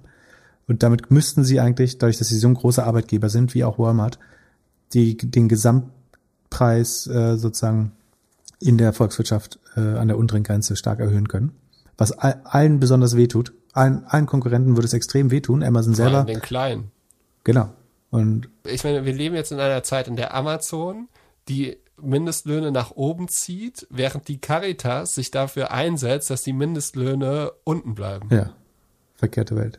Ist doch komplett verrückt. Aber es ist für Amazon halt eine super effektive Waffe, Waffe, die sie gegen alle Unternehmen einsetzen können, die an der Börse irgendwie fünf bis zehn Prozent EBIT-Marge abliefern müssen. Das muss Amazon halt nicht. Also äh, nutzen sie es einfach als Waffe. Und glaubst du, wir verwechseln heute nochmal Shopify mit Spotify oder schaffen wir es? Ähm, haben wir, wenn wir es bisher noch nicht gemacht haben, schaffen wir es sicherlich, das äh, zu vermeiden. Lass uns erstmal über Shopify sprechen. Die sind ja relativ das Anti-Amazon. Die haben auch wieder wahnsinnig krasse Zahlen abgeliefert. Und meine erste Frage an dich, wie schafft man es als Firma in einem Jahr den TAM, Total Addressable Market, danke Ark Invest und alle anderen da draußen, zu verdoppeln? Ähm, da muss man fairerweise sagen, also das steht so in, also ich habe mir die Q1 2021 und 2020 Zahlen von äh, Shopify angeschaut und was mir aufgefallen ist, ist die, die Folien, die das Geschäftsmodell erklären, sind relativ gleich und dahinter kommen halt dann aktuelle Zahlen. Und in der einen Folie, wo der adressierbare Markt beschrieben wird, ist eine große, dicke, man stellt das typischerweise, warum auch immer, als Kreis da, also damit man andere Kreise, Teilmärkte da reinlegen kann, aber und da steht einmal 78 Milliarden dran und in diesem Jahr steht 150 Milliarden dran. Und da muss man jetzt fairerweise sagen, das haben sie nicht selber ausgedacht, sondern es kommt von irgendeiner Unternehmensberatung. Arc Invest Consulting. genau, äh, von Cathy Wood Research. Ähm, da ist mir nicht so ganz klar, warum sich der Markt jetzt von heute auf morgen verdoppelt äh, haben sollte. Sie selber sagen, also sie glauben, der Average Revenue per User ist deutlich höher gegangen, also der durchschnittliche Retailer macht einfach mehr Umsatz. Sie glauben aber auch, dass die Anzahl der Retailer sich stark äh, vergrößert hat. Da bin ich mir jetzt nicht so sicher. Man kann natürlich sagen, dass dadurch, dass jetzt irgendwie jede Pommesbude einen Online-Shop hat, äh, gibt es da einen größeren Markt. Ganz so optimistisch würde ich da nicht sein. Äh, trotzdem hat äh, Shopify aber ex extrem gute Zahlen geliefert, hat den Umsatz um 110 Prozent auf fast eine Milliarde im ersten Quartal gesteigert. Das ist eine weitere Beschleunigung des Wachstums. Also wir hatten ja mal, oder ich hatte so ein bisschen Angst, dass sich das Wachstum auch verlangsamen könnte nach Covid. Äh, dafür gibt's jetzt hier aber keine Anzeichen, sondern es ist tatsächlich noch schneller geworden. Das Software Revenue, was durch neue Händler getrieben wird, also Shopify hat zwei Revenue-Komponenten. Das eine ist, das, wenn man so will, SaaS Revenue, Software Subscription. Das hängt davon ab, wie viel Händler welches Paket wählen. Und dann gibt's das ähm, Merchant Solutions heißt es, glaube ich. Das ist quasi das Fulfillment Revenue oder was am Umsatz der Händler hängt. Also eine feste Take Rate von zwei drei Prozent. Und das Software Revenue. Das ist Haupt Payment. Genau, es ist Payment. Ja, genau. Aber teilweise auch schon Logistik. Genau, das Software Revenue ist mit 70 Prozent gestiegen, also nicht ganz so schnell wie der Gesamtumsatz. Ähm, also das heißt, so viele neue Händler hat man gar nicht akquiriert, wobei 70 Prozent natürlich immer noch krass sind. Aber das GMV, also der Außenumsatz der Händler, der ist um 137 Prozent äh, gestiegen und die Payment-Lösung, äh, die, Anspruchnahme der Payment-Lösung um 135 Prozent. Also das Volumen, was auf der Plattform geschieht, wächst nochmal deutlich stärker als die Händlerexpansion. Und es macht wahrscheinlich Sinn, weil die Händler, die in den Vorquartalen jetzt neu ähm, akquiriert worden sind, natürlich erst so richtig in Gang kommen. Also in den ersten zwei Monaten Online-Business machst du ja wahrscheinlich viele Learnings erstmal und dann wirst du besser, machst mehr Umsatz und das scheint sich jetzt so exponentiell durchzuschlagen. Und glaubst du, dass die Händler bleiben? Ja, nicht alle, aber ähm, im Moment von denen, die angefangen haben, deren Umsätze auf Shopify steigen extrem an. Das sieht man ja genau in der Zahl, dass das GMV stärker wächst als die äh, Software Solution Revenue. Das spricht dafür, dass im Schnitt der Händler jedes Quartal mehr Umsatz auf äh, Shopify macht. Und das würde nach Covid bestimmt wieder ein bisschen einbrechen. Ähm, es gehen vielleicht auch wieder, also richtig runtergehen würde man wahrscheinlich nicht. Ich glaube nicht, dass viele Leute dann ihren Shop wirklich schließen. Ähm, aber ja, aber meine Frage ist, also es müssten ja zwei, zwei Arten von Shops müssten ja vielleicht schließen. Einmal die, die zu wenig Umsatz machen, aber wahrscheinlich schließen die nicht, weil die wenig Kosten mhm. haben.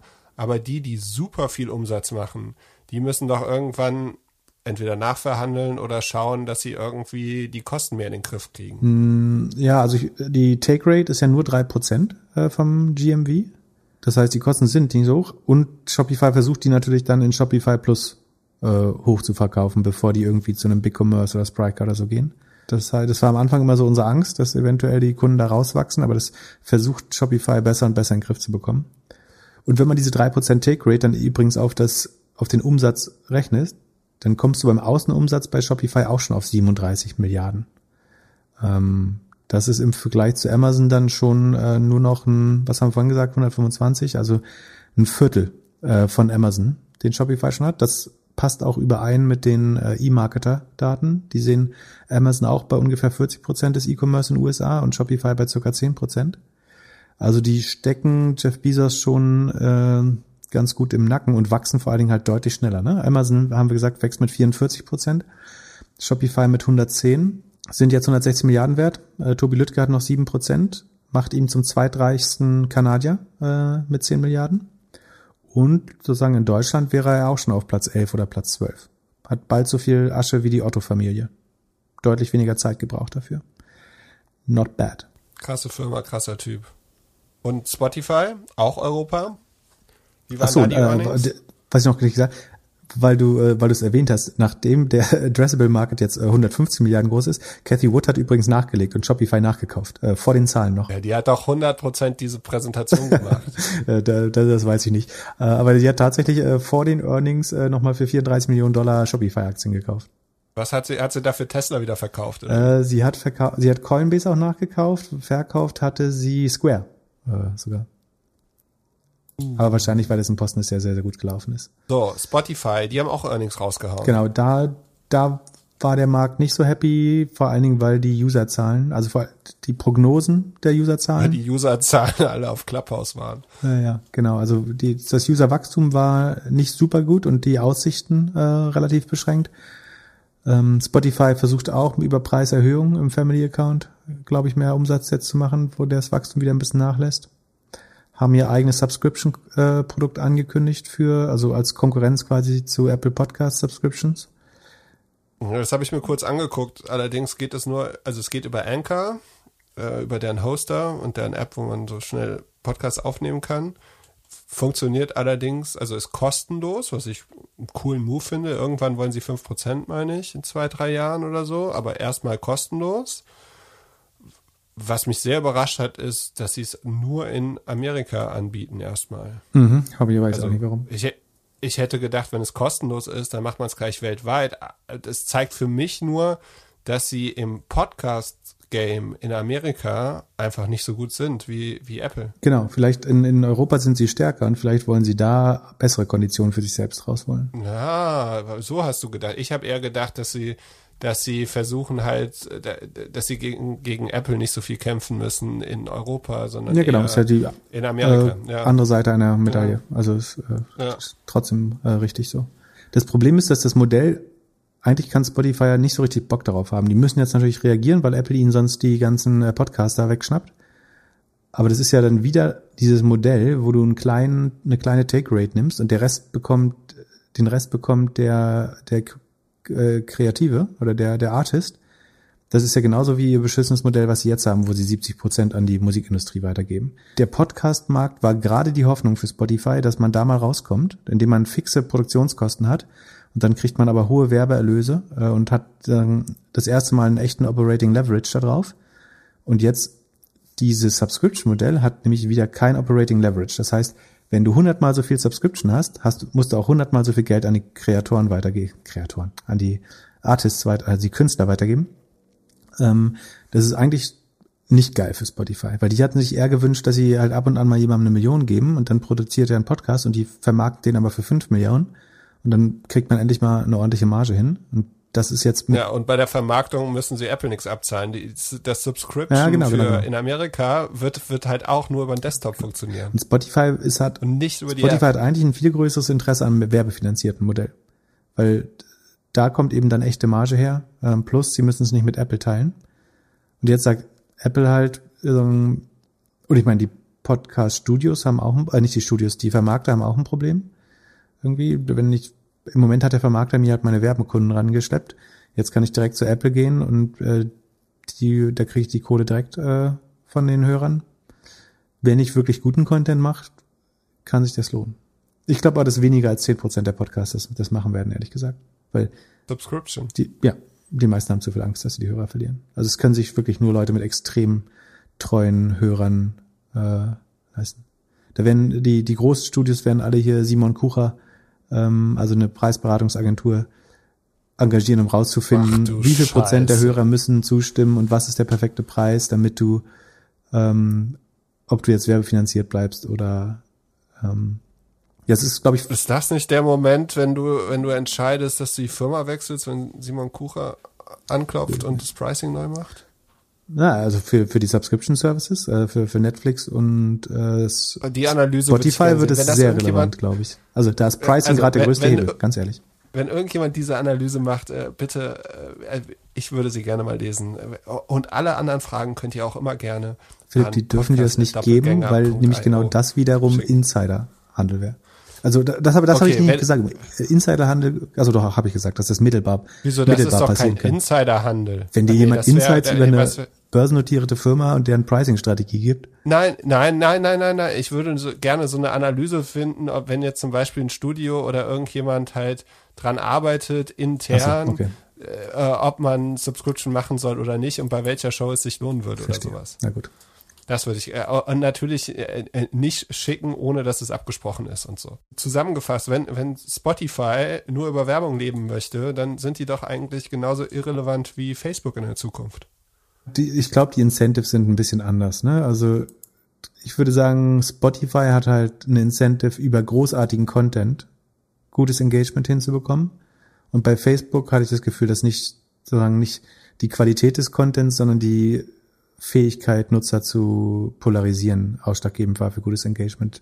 Von daher würde ich das ungern in einen Pot schmeißen eigentlich. Gut, aber auf der anderen Seite wird Spotify auch wahrscheinlich mehr Engagement haben, wenn sie mehr polarisierende Leute auf ihren Podcasts haben. Ja, gibt's schon so richtige, ich folge sowas nicht, aber gibt's schon so richtige äh, Rage-Podcasts? Bestimmt auch. Keine Ahnung.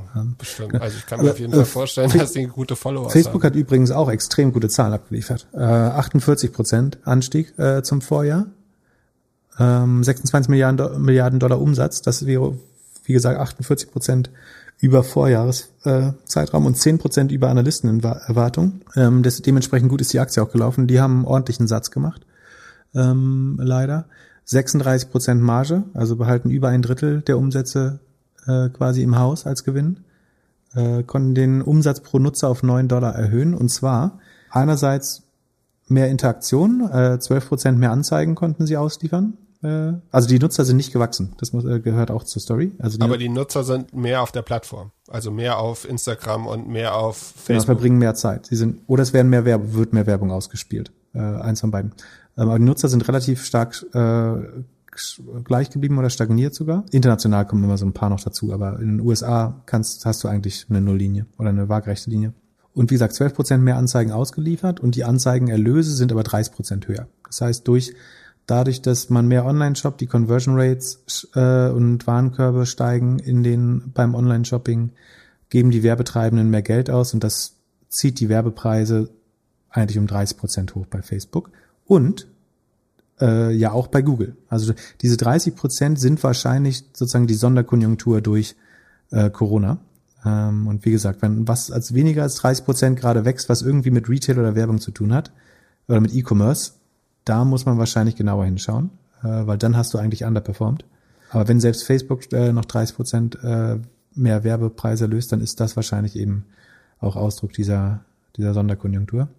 Die wollen weiter tief ins E-Commerce-Geschäft rein, also das äh, noch, noch weiter integrieren, Zahlungs- und Kaufmöglichkeiten in die Werbung. Das macht Sinn. Bei Instagram haben wir mehrmals beschrieben schon. Ähm, und sie wollen ihre Werbetreibenden besser mit der Creator Economy verknüpfen oder mit, mit Influencern. Wo sie da Geld schneiden wollen aus, aus dem Ding, ähm, verstehe ich noch nicht, aber sie wollen, glaube ich, einerseits eben an der Creator Economy mitverdienen oder an Influencern, die ja bisher auf Facebooks Plattform oder Instagrams Plattform Geld verdienen, woran, äh, wo Mark kein Geld sieht. Ähm, gleichzeitig, wie gesagt, müssen sie aber Angst haben, dass diese ganzen alternativen Angebote äh, aus der Creator Economy, sei es OnlyFans, sei es ähm, Podcast, was auch immer, ähm, dass da oder TikTok, äh, dass die Creator da auch abwandern.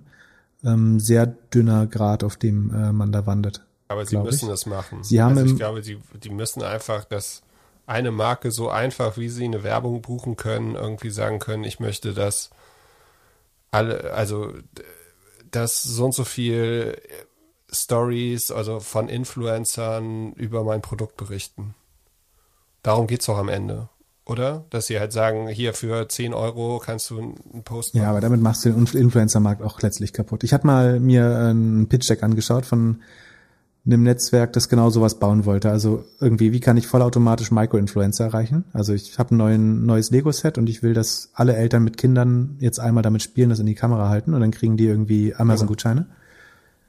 Und ich habe das versucht dann zu verstehen und wenn sich das durchsetzt, also A, wird Facebook sowas halt nicht gestatten, es sei denn, sie machen es selber und das machen sie hey, und du zerstörst aber komplett die Kredibilität äh, irgendwie des Contents. Also es, damit machst, damit das- dann, dann, dann gehst du ja, also wenn alle deine, wenn du bei deinen Freunden nicht mal mehr weißt, äh, ob sie das mit oder ohne Geld in Kamera halten. Ich glaube, dann machst du das Produkt kaputt. Aber wäre auch nicht schlecht in dem Fall. Weil ich glaube, da geht's hin. Und sie haben natürlich gewarnt äh, vor dem iOS-Update, dass das das Geschäft in den nächsten Quartalen sehr stark beeinflussen kann. Oh, die Armen. Ja.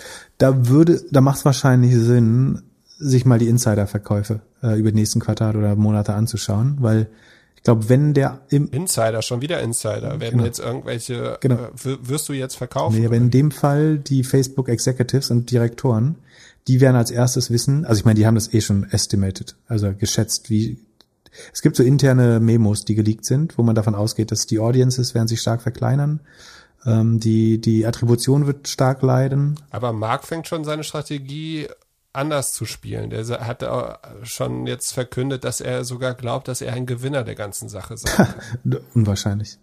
Also weil sie mehr Daten haben und weil, weil die kleineren verlieren. Ja, werden. das kann, ja, relativ sind, also in absoluten Zahlen ist Facebook ein Verlierer, relativ sind sie vielleicht sogar ein Gewinner. Das kann sein, ja, das stimmt.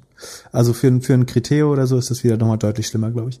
Wo sehe ich jetzt, dass die Mitarbeiter ihre Aktien verkaufen? Da gibt's verschiedene Seiten. Wenn du Insider-Trades äh, Facebook suchst, dann siehst du halt, wenn, wenn da irgendwie der VP Growth oder Ad Service äh, Geld verkauft, daran, wenn die jetzt Confidence verlieren, äh, Vertrauen in das Unternehmen verlieren, dann sollte man vielleicht äh, als Aktionär auch überlegen, hinterher zu springen.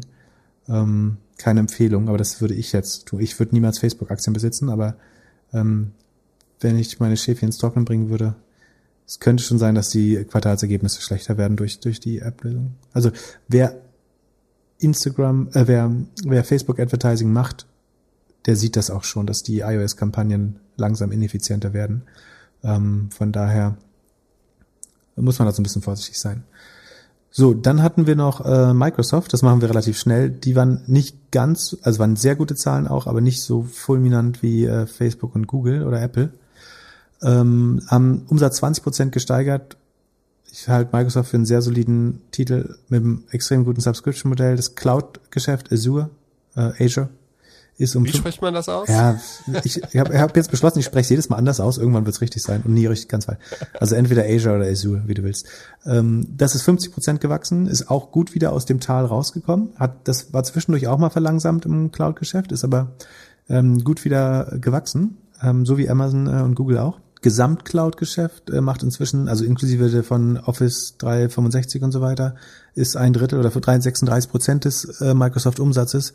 Inzwischen Xbox Gaming ist 34 Prozent gewachsen, hat stark natürlich von äh, Hausarrest äh, durch Covid irgendwie profitiert. Die Leute kaufen sich alle neue PCs und Office-Ausstattung für zu Hause oder kriegen die von den Mitarbeitern. Die Nutzer von Teams, äh, die täglich aktiven Nutzer von Teams sind von 115 auf 145 Millionen gestiegen. Äh, also es müssten so 25 Prozent mehr sein.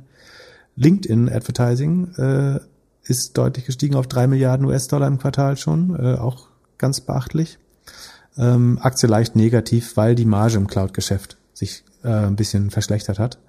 Gibt es irgendwelche News zu dem Discord-Deal? Nee, also zumindest äh, wurde es nicht diskutiert. Den Earnings Call habe ich nicht gehört, aber äh, ich habe nichts gefunden dazu. Also mein, mein Learning aus unserer super Discord-Community ist, dass das auf jeden Fall die größte Konkurrenz zu LinkedIn wird. Discord? Ja.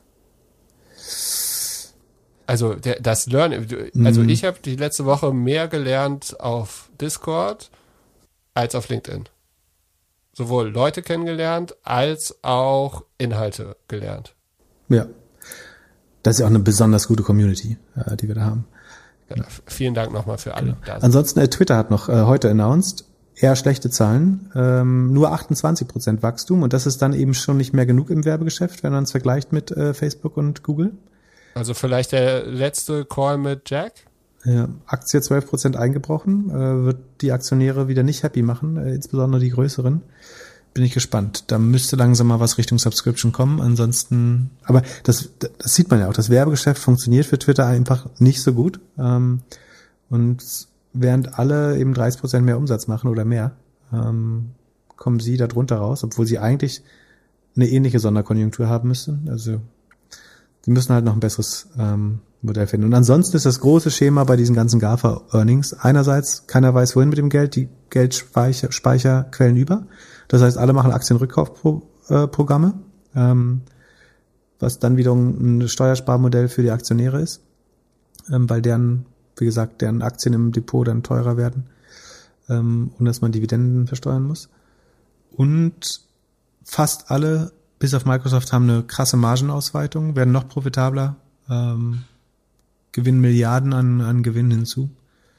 Und ich glaube, nach Covid wird man sich damit beschäftigen müssen, was von der, von dem Rest der Industrie noch übrig äh, geblieben ist, während die alle brutal gewachsen sind und wie man einen Teil der Gewinne irgendwie als Steuern repatriieren kann oder in die Entstehungsländer bringt.